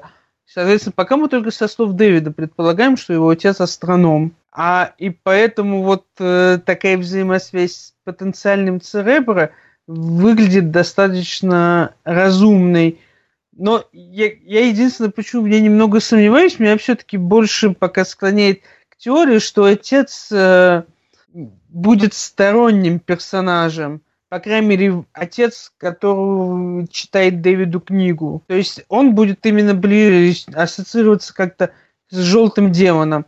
Может, Дэвид, опять же, в своем э, мозгу, в своем разуме слепил фигуры двух отцов. Может, он знал когда-то Ксавье, а потом он попал в семью матери, где у него приемный отец появился. А, но опять же, это да, спекуляции, чем мы сейчас и занимаемся. Но вот и, мы пока не понимаем э, фигуру отца, которая была затемнена. Мы знаем, что он не лысый, как минимум. И вроде даже как ходит. А, и вот... Нет, но мы знаем, что он когда-то не был лысым. А это И мы знаем, что Дэвид его помнит не лысым.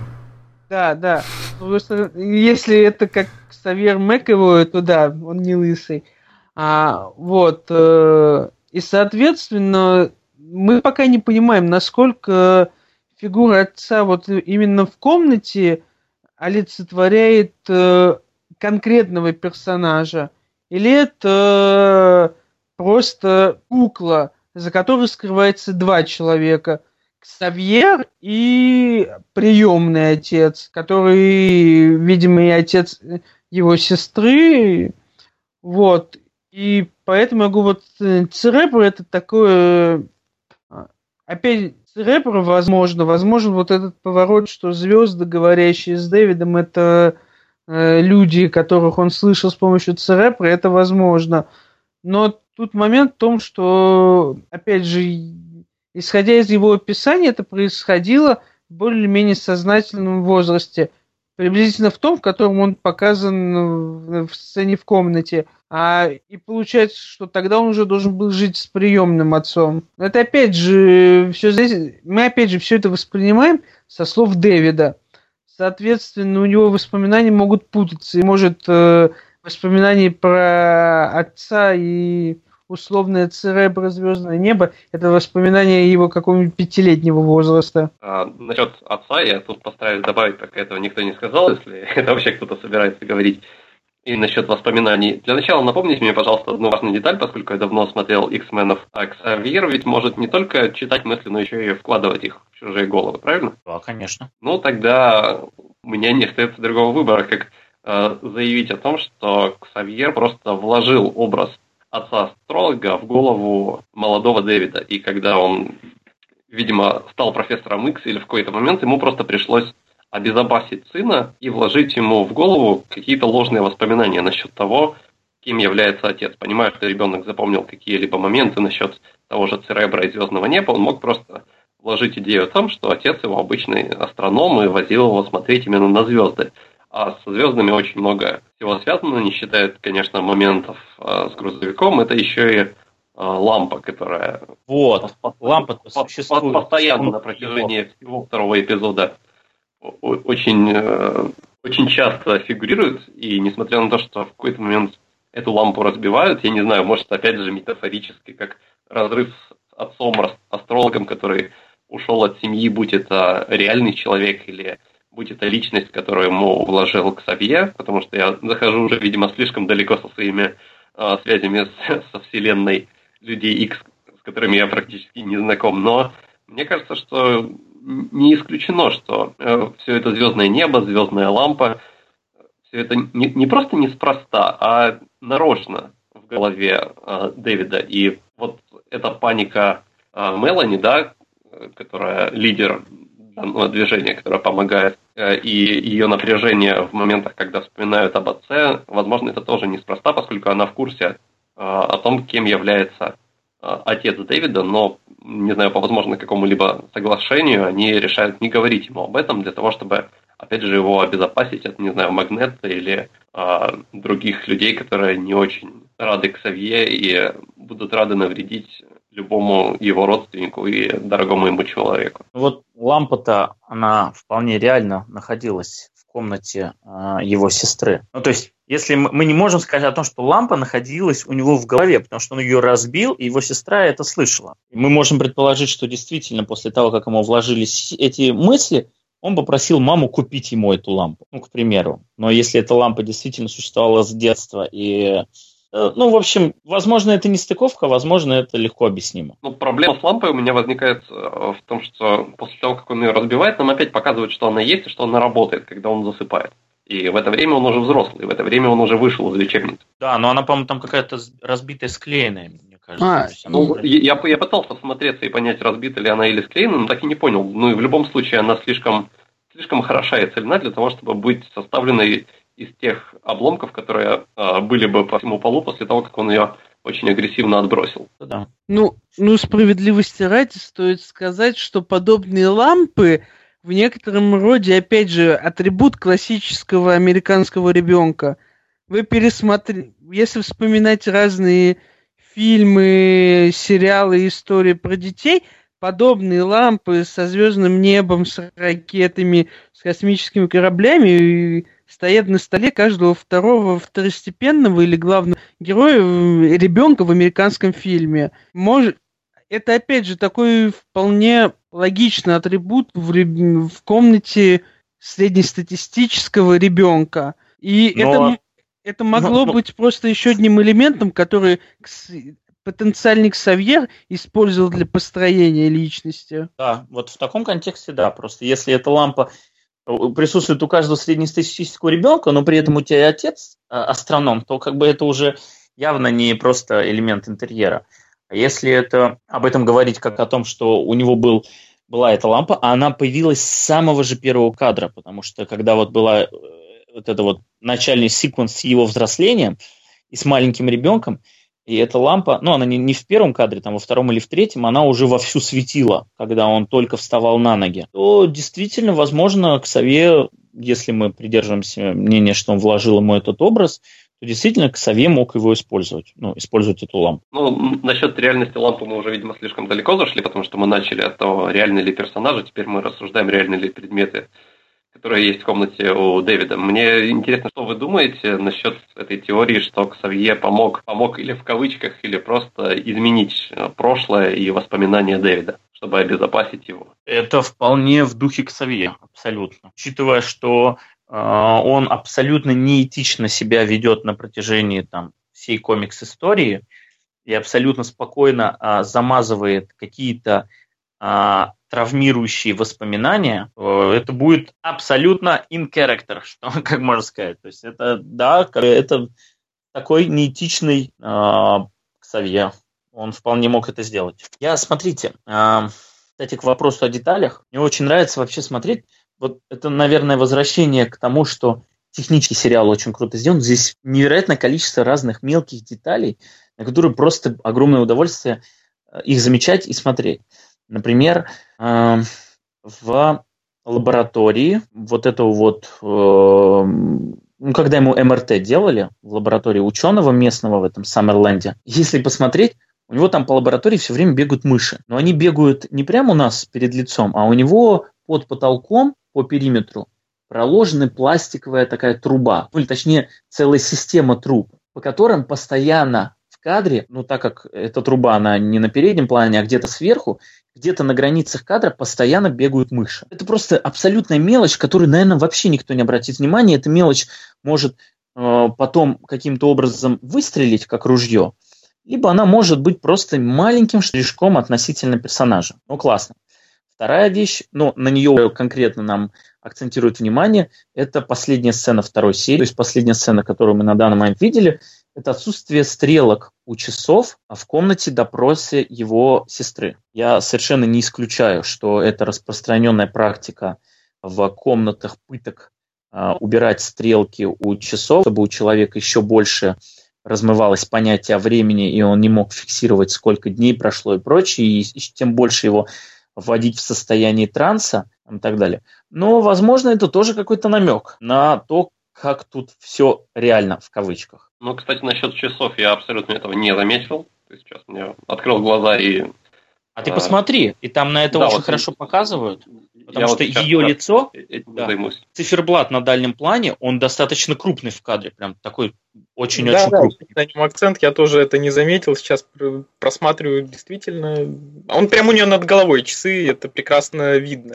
То есть это не ну, случайно. Да, да, понятно, что когда мы говорим о таких технических деталях, э, крайне ясно, что ничего в этом сериале не может быть случайным или каким-то факапом из серии «Ой, извините, мы забыли стрелки к часам нарисовать». Но насчет мышей, я думаю, там...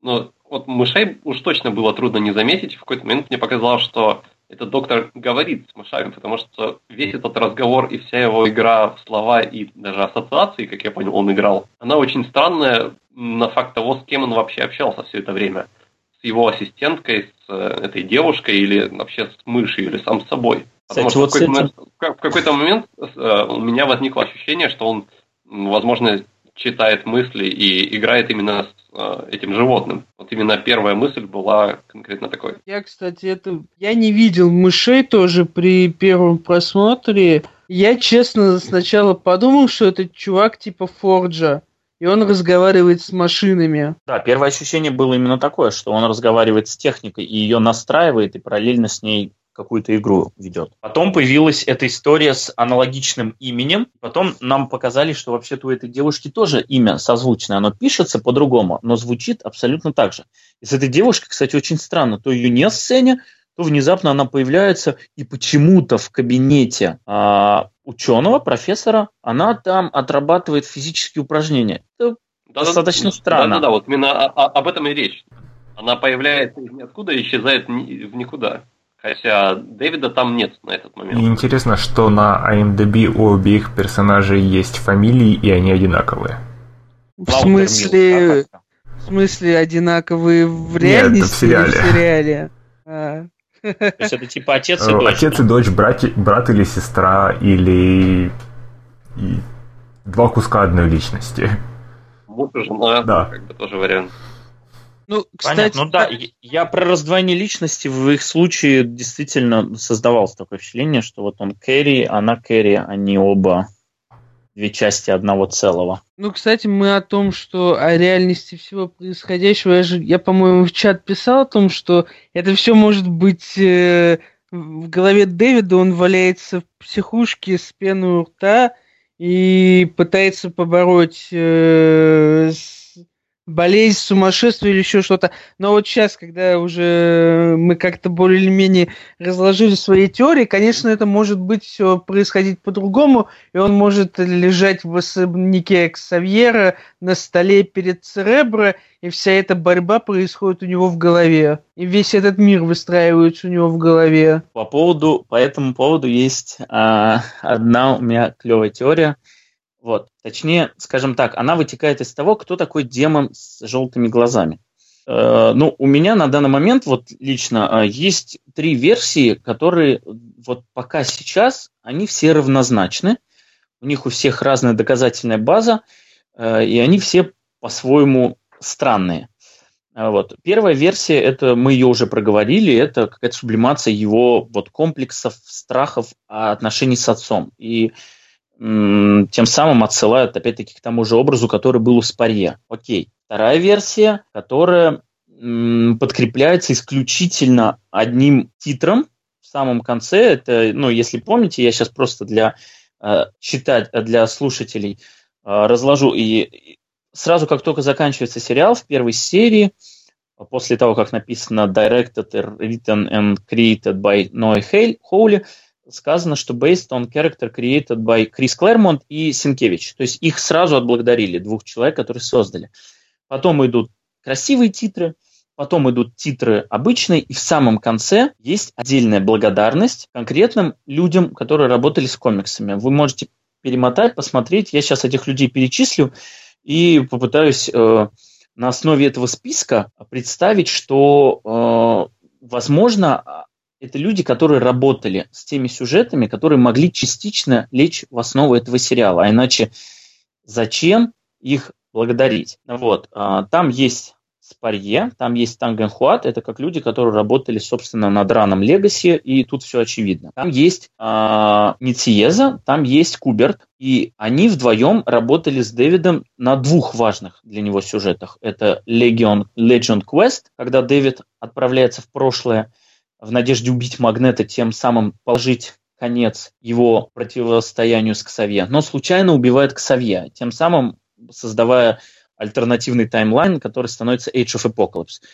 Мне кажется, что это совсем маловероятно, что этот сюжет хоть каким-то образом мог э, здесь проявиться. Есть второй сюжет, над которым они работали, который более вероятен, потому что над ними же работал и Пол Смит, который точно так же указан в титрах. И это единственный сюжет с Легионом, над которым работал Пол Смит. Этот сюжет называется Мьюир Айленд Сага. Это уже ближе к концу рана Клэрмонта. И он рассказывает о том, как Shadow King предпринял попытку развязать войну между человечеством и мутантами а, в какой-то финальной части а, своего плана, используя именно Дэвида. То есть у него был какой-то другой хост, его убили, и в этот момент он переместился в голову Дэвида, который в этот момент находился там на терапии в Мьюир-Айленд, э, ну, на этом острове Мьюир.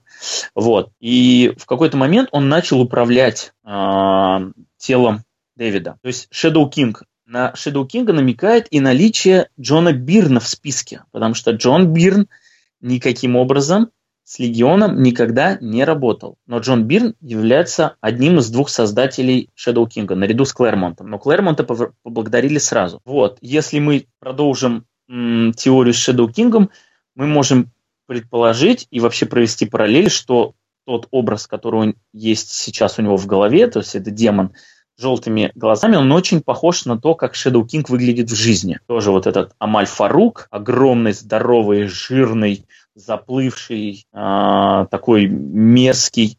Вот, э, у него действительно в жизни он, ну, примерно выглядит так. Точнее, его так можно интерпретировать. Э, можно сразу в, обратный тезис кинуть, что да, он так выглядит в жизни, а на вот этом телепатическом уровне он выглядит в виде такого монстра огромного в доспехах. Ну, ну, вы знаете, бюджет там и прочее. То есть возможно, просто опустили эту часть, и его как раз нам сейчас тут пушат. Это просто предположение, основанное исключительно на списке, но оно, оно имеет право на жизнь, потому что не просто так этот список засунули. И, кстати, в этом списке фигурирует еще Джек Кирби. Эм, я говорю, что Джека Кирби всегда можно засунуть, потому что он король комиксов, и ему всегда должны быть благодарны в любой экранизации комиксов. Но, с другой стороны, его можно засунуть тут как создателя Ксавье, к примеру. Хотя странно, почему тут нет Стэна Ли, но по этому поводу, я думаю, никто грустить не будет. Вот, это вторая версия. Я не знаю, если у вас есть какие-то еще наблюдения, которые могли бы ее подкрепить. Э, ну, кроме того, что Shadow King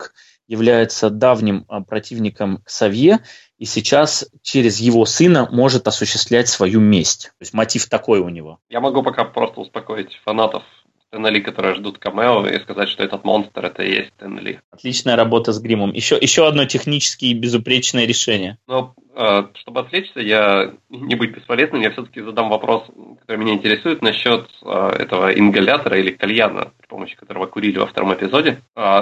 Вот именно это создание ничего из комиксов не напоминает, потому что меня, меня человека не особо знакомого э, со вселенной комиксов какой-либо, но при этом относительно следящим за тем, что издается в России, мне почему-то этот персонаж очень сильно напоминает Марвеловского дупа. Насколько это вообще безумная идея. Эм, маловероятно. Она действительно маловероятная, но если я расскажу про третью теорию относительно демона с желтыми глазами, то его, то можно и твоего дупа туда притянуть при желании. Я, извини, еще немножко вклинюсь. Я для себя эту лягушку зеленого цвета опять-таки интерпретировал как свободу, их очередной э, игра с цветом. Просто Кстати... слишком много акцента для нее, даже когда это не было посвящено той самой сцене с а, употреблением наркотиков. То есть и до этого, и после этого нам показывали еще это создание, поэтому я и задался этим вопросом. Ну, тут вообще какой-то странный акцент был сделан, потому что, опять-таки, вот этого вопрос, почему он такой синий, не очень понятен. Ну, то есть это может быть просто вопрос. Ну, почему? вряд ли. Там, в принципе, весь диалог э, велась, э, ну, о разных цветах говорилось, что Ленни, что он, весь их диалог строится на каких-то цветах. Не, на, не о чем-то конкретном, именно цвета. А я вижу те цвета, а почему это такого цвета? Ну да, как бы это вот, ну, я надеюсь, что это действительно во что-то выльется и окажется, что это неспроста. И еще одну деталь, вот сейчас вспомнил, она, возможно, это притянута за уши, но мне кажется, что в таком сериале, когда такое внимание к каким-то мелким элементам, нет такого понятия, как притянуто за уши. Во второй серии достаточно часто в кадре присутствуют желтые глаза. Вот демон с желтыми глазами – и очень много метафорично этих желтых глаз присутствует. Например, в сцене, где он сидит у э, психиатра в а, кабинете, нам показывают э, его лицо, и у него за а, креслом стоят два торшера, и две желтые лампочки горят, как будто глаза за ним следят. А, есть это звукозаписывающее устройство, опять-таки в кабинете психиатра, и у него внизу два желтых, тоже две желтые лампочки, ну, как индикаторы чего-то. Есть момент, когда Лени выторговывают наркоту у вот этого чувака, отдавая ему э, духовку, и он точно так же сидит, и если я не ошибаюсь, за ним точно так же стоят два абсолютно рандомных торшера, и оба горят, ну, естественно, желтым цветом. То есть такое как бы намек, такой символизм, что желтые глаза, они вообще везде следят. Я, кстати, отмечу, что в принципе фишка с глазами, которые следят, она очень много где. Например, э, лягушку, когда нам показывают, нам очень крупным планом показывают эту лягушку. То есть опять акцент на глаза есть. Когда он выходит из э, кабинета психиатра, это Лени сидит на этой значит, плите, и сзади нее огромное граффити с лицом и с глазами, который прям смотрит на тебя. Ну, это может быть случайно, а может быть нет. Но обращу внимание еще на одну вещь. В первой серии, это я заметил только при втором просмотре, в бассейне, в котором он находится наэлектризованном, эм, фон стен, он я не помню какой, но какой-то он паттерн есть. И на этом фоне в одном месте совершенно про, вот вы, выбиваясь из всей композиции, нарисован глаз. И цифра один. Просто глаз такой есть. Все, вы можете сейчас, я не знаю, посмотреть, обратить внимание, и попробовать во, во что-то единое это все, а, ну, в какую-то теорию склеить. А пока я предложу свою теорию по этому поводу. Третья версия а, того, кто является демон желтыми глазами, изначально мне нравилась меньше всего, а, потому что она концептуально не подходит. Люди, которые посмотрели везде в интернете, на, начали сразу говорить о том, что этот желтый ублюдок очень похож на Моджо. Ну, действительно, если посмотреть, он действительно так же уродлив, действительно похож на Моджо. Но, как бы, вспоминая, кто такой Моджо, это, конечно, сам по себе интересный концепт, тем более, что он создавался как такая пародия на ТВ-продюсеров своего времени, она очень странно тут ложится. Я, если кто-то не знает, расскажу, что Моджи – это представитель инопланетной расы, а, который а, строит одно глобальное реалити-шоу, которых погружает своих героев и постоянно их сбивает с толку моделируя разные ситуации. Это очень похоже на то, что происходит с Дэвидом, если подумать. И это, в принципе, очень интересный, э, очень интересная связь концептов человека, который, в принципе, не уверен, что реальность, а что выдумка. И еще внешние силы, которые дополнительно его пытаются сбить с толку. Но просто мне кажется, что этот сериал все-таки как-то более приземлен, чем использовать Э, инопланетян, который снимает глобальное реалити-шоу. Но в пользу этой версии э, сначала она мне не нравилась, но потом я заметил, что ну очень много говорит в ее пользу. Например, первое, тот факт, что Дэвида постоянно записывают, за ним реально постоянно следят. Не просто вот эти глаза, которые я сейчас сказал, но очень много где. В комнате допроса в первой серии за ним следят на камере. В психушке за ним всегда идет всегда запись того, что происходит в психушке.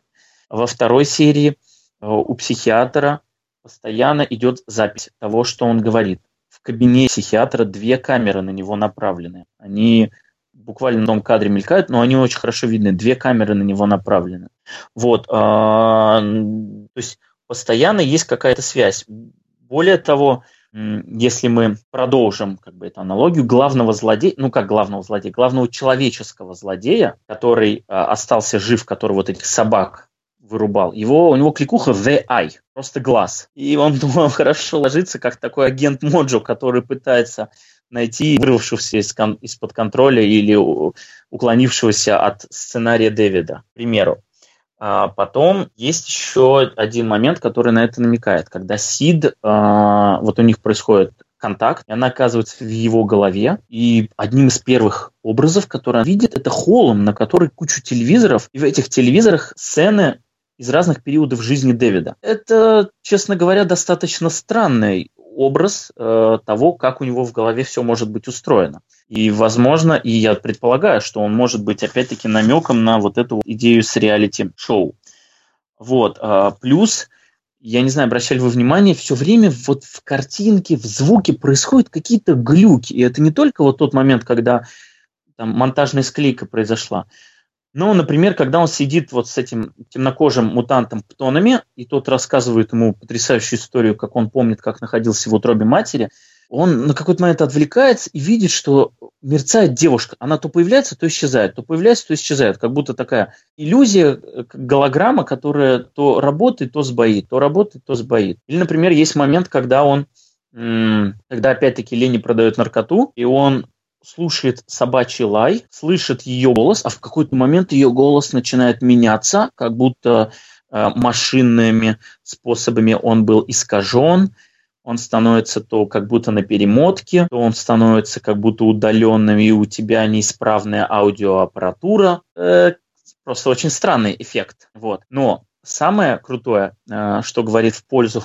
этой серии – это самый первый кадр уже Дэвида взрослого, когда он просыпается, держит в руках эти таблетки, сзади лежит девушка, а, он идет и вешается на кабеле. Отмечу, что кабель оранжевого цвета, по продолжению разговора о цветовом, цветовых маркерах.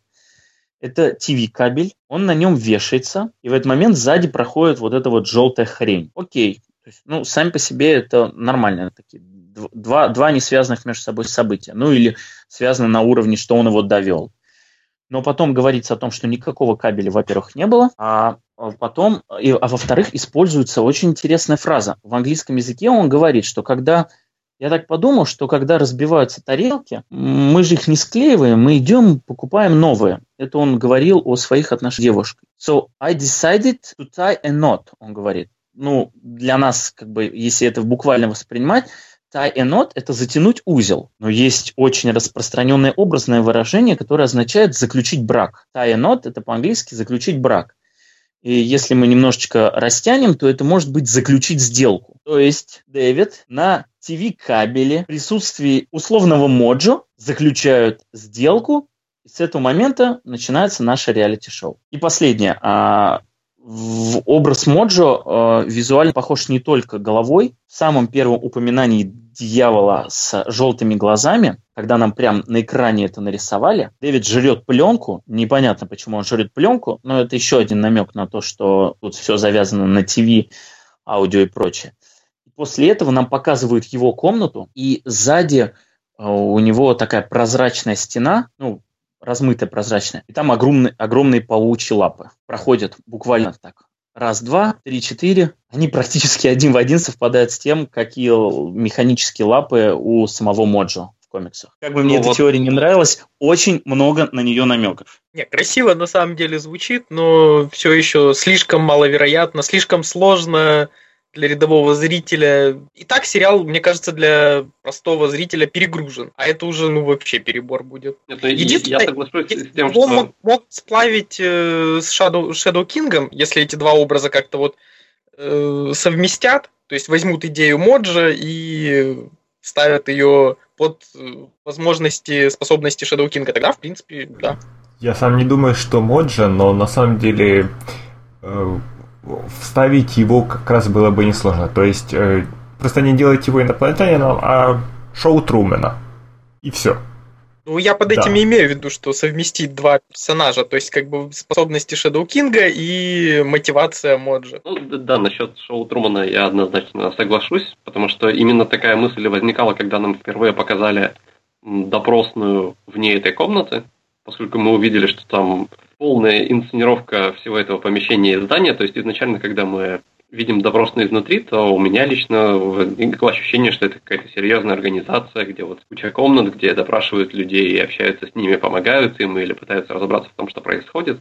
А по факту оказывается, что эта комнатка выстроена на дне бассейна, и что вокруг ходят люди, настраивают свет, нам показывают, что еще какие-то, а, возможно, пациенты, непонятно кто сидит и смотрит какое-то выступление, причем все они в это время сидят на сцене, э, полубоком к зрителю, и это очень странное, в принципе, э, построение того, что происходит в кадре, но оно не лишено смысла, если мы действительно наблюдаем какое-то подобие шоу Трумана, где куча людей вводится в заблуждение, и, возможно, это как раз-таки одни из тех зрителей, которые наблюдают за жизнью Дэвида. И вот все, что связано с телевидением и обманом, оно действительно очень хорошо ляжет в эту историю на данный момент. И я проклассал сейчас ту сцену, о которой говорил Стас в бассейне, и там действительно есть глаз, циферка 1. Более того, там еще и крупными буквами написано «Dive», то есть «погружайся, ныряй», о чем ему и говорит э, Сид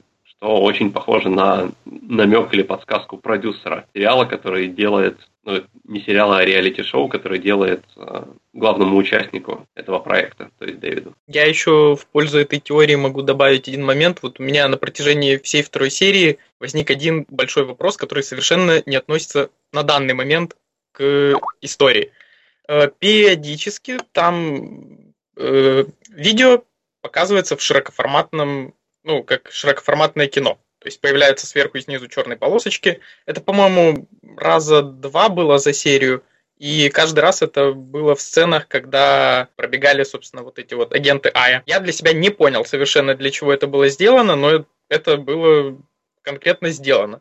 Сейчас, если мы берем вот эту вот теорию реалити-шоу, то да, интересно. Я думал поговорить немного про эстетику, про сочетание вот, э, ретро и современ... более современных элементов. Но, но просто вопрос такой вообще, кроме того, что оно может, что это может работать на теорию про Моджа, по-вашему, это что-то значит? Ну, только если какой-то намек на время, когда это происходит. Ну, ну в том-то и дело, что нет конкретных... Э, ну, часть... Смесь технологий очень сильная. То есть в определенный момент мы даже видим э, во время допроса, вот на секундочку видно, что папка, в которую что-то записывается, это на самом деле раскладывающийся планшет.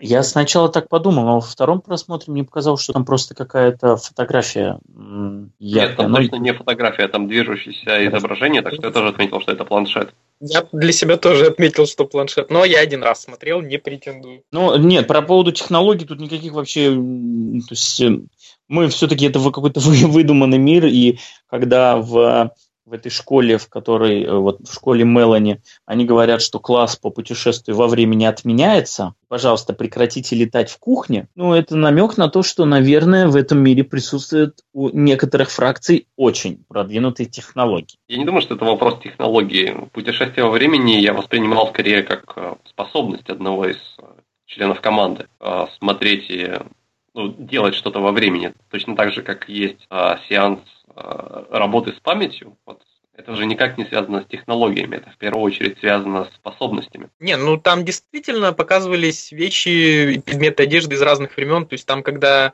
э, его спасают эти мутанты оттуда, там Толами стоит э, с автоматом, явно не сочетающимся с этими временами. Вот эти все элементы эпохи, э, разных эпох и разных технологий, могут быть именно вот этим маркером того, что все это происходит в голове у Дэвида. То есть яркие образы разных эпох, яркие образы автомата, яркие образы машин, яркие образы одежды. Все это, сливаясь в его голове, создает некую аморфную вселенную, в которой Дэвид при помощи, опять же, потенциального Ксавье, допустим, борется со своими внутренними и внешними демонами. Либо частью реалити-шоу, которое для него, э, которое для него конструирует Моджо. Ну, возможно, да, да, да. В любом случае, вот вся, вся эта техника и эстетика не случайна, поскольку если дом, если он возвращается домой независимо от того, это воспоминание или реальность, а, там все равно все обустроено таким образом, что создается впечатление, будто мы попали в 70-е, 80-е. Если он на этой секретной базе, там уже более современные технологии. Если он в допросной, опять же, новые технологии, которые, которые очень, очень отчетливо о себе заявляют. А, я, кстати, вспомнил еще одну интересную штуку, которую я ну, обдумал в голове и в конечном итоге подогнал под последнюю теорию. Какая-то интересная фиксация на собаках присутствует. Во-первых, у него есть собака в детстве, с которой он бегает, играет. Во-вторых, есть собака, которую он очень много внимания обращает, когда Лени меняет наркоту, и он от всего отстраняется и слушает только собачий лай. В-третьих, есть непонятный пес, который присутствует вот в этой как раз инсценировке допроса, и в клетке завешенной, и в такой тени нам показывают, как будто там прям какой-то страшный пес. И в-четвертых, вот этот Eye, он нарисовал фигурку собаки и поставил ему, типа, вот помни, я в этом плане отлично вспомнил, что у Моджо в есть так называемые Warwolves. А, это а, буквально гончие, которые выступают охотниками в его реалити-шоу, и эти гончие отыскивают, ну или каким-то образом влияют на тех, кто выбился из сценария. Более того, эти гончие способны приобретать облик людей. То есть первый, первый раз, когда появляются, оказывается, что там несколько человек, окружавшие Рэйчел Саммерс, а именно за ней они первый раз пришли, это были вот эти гончие, которые просто на себя примерили человечью шкуру.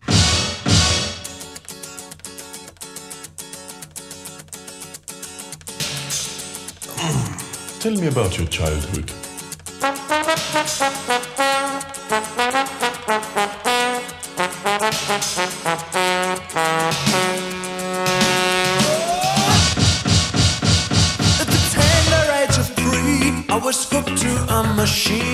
Just to keep my mouth from spouting junk. Ha! Must have took me for a fool, cause they chucked me out of school, cause the teacher knew I had the fun. But tonight I'm on the edge, that has chucked me in the fridge, because I'm burning up. I'm burning up. With the vision in my brain and the music in my veins.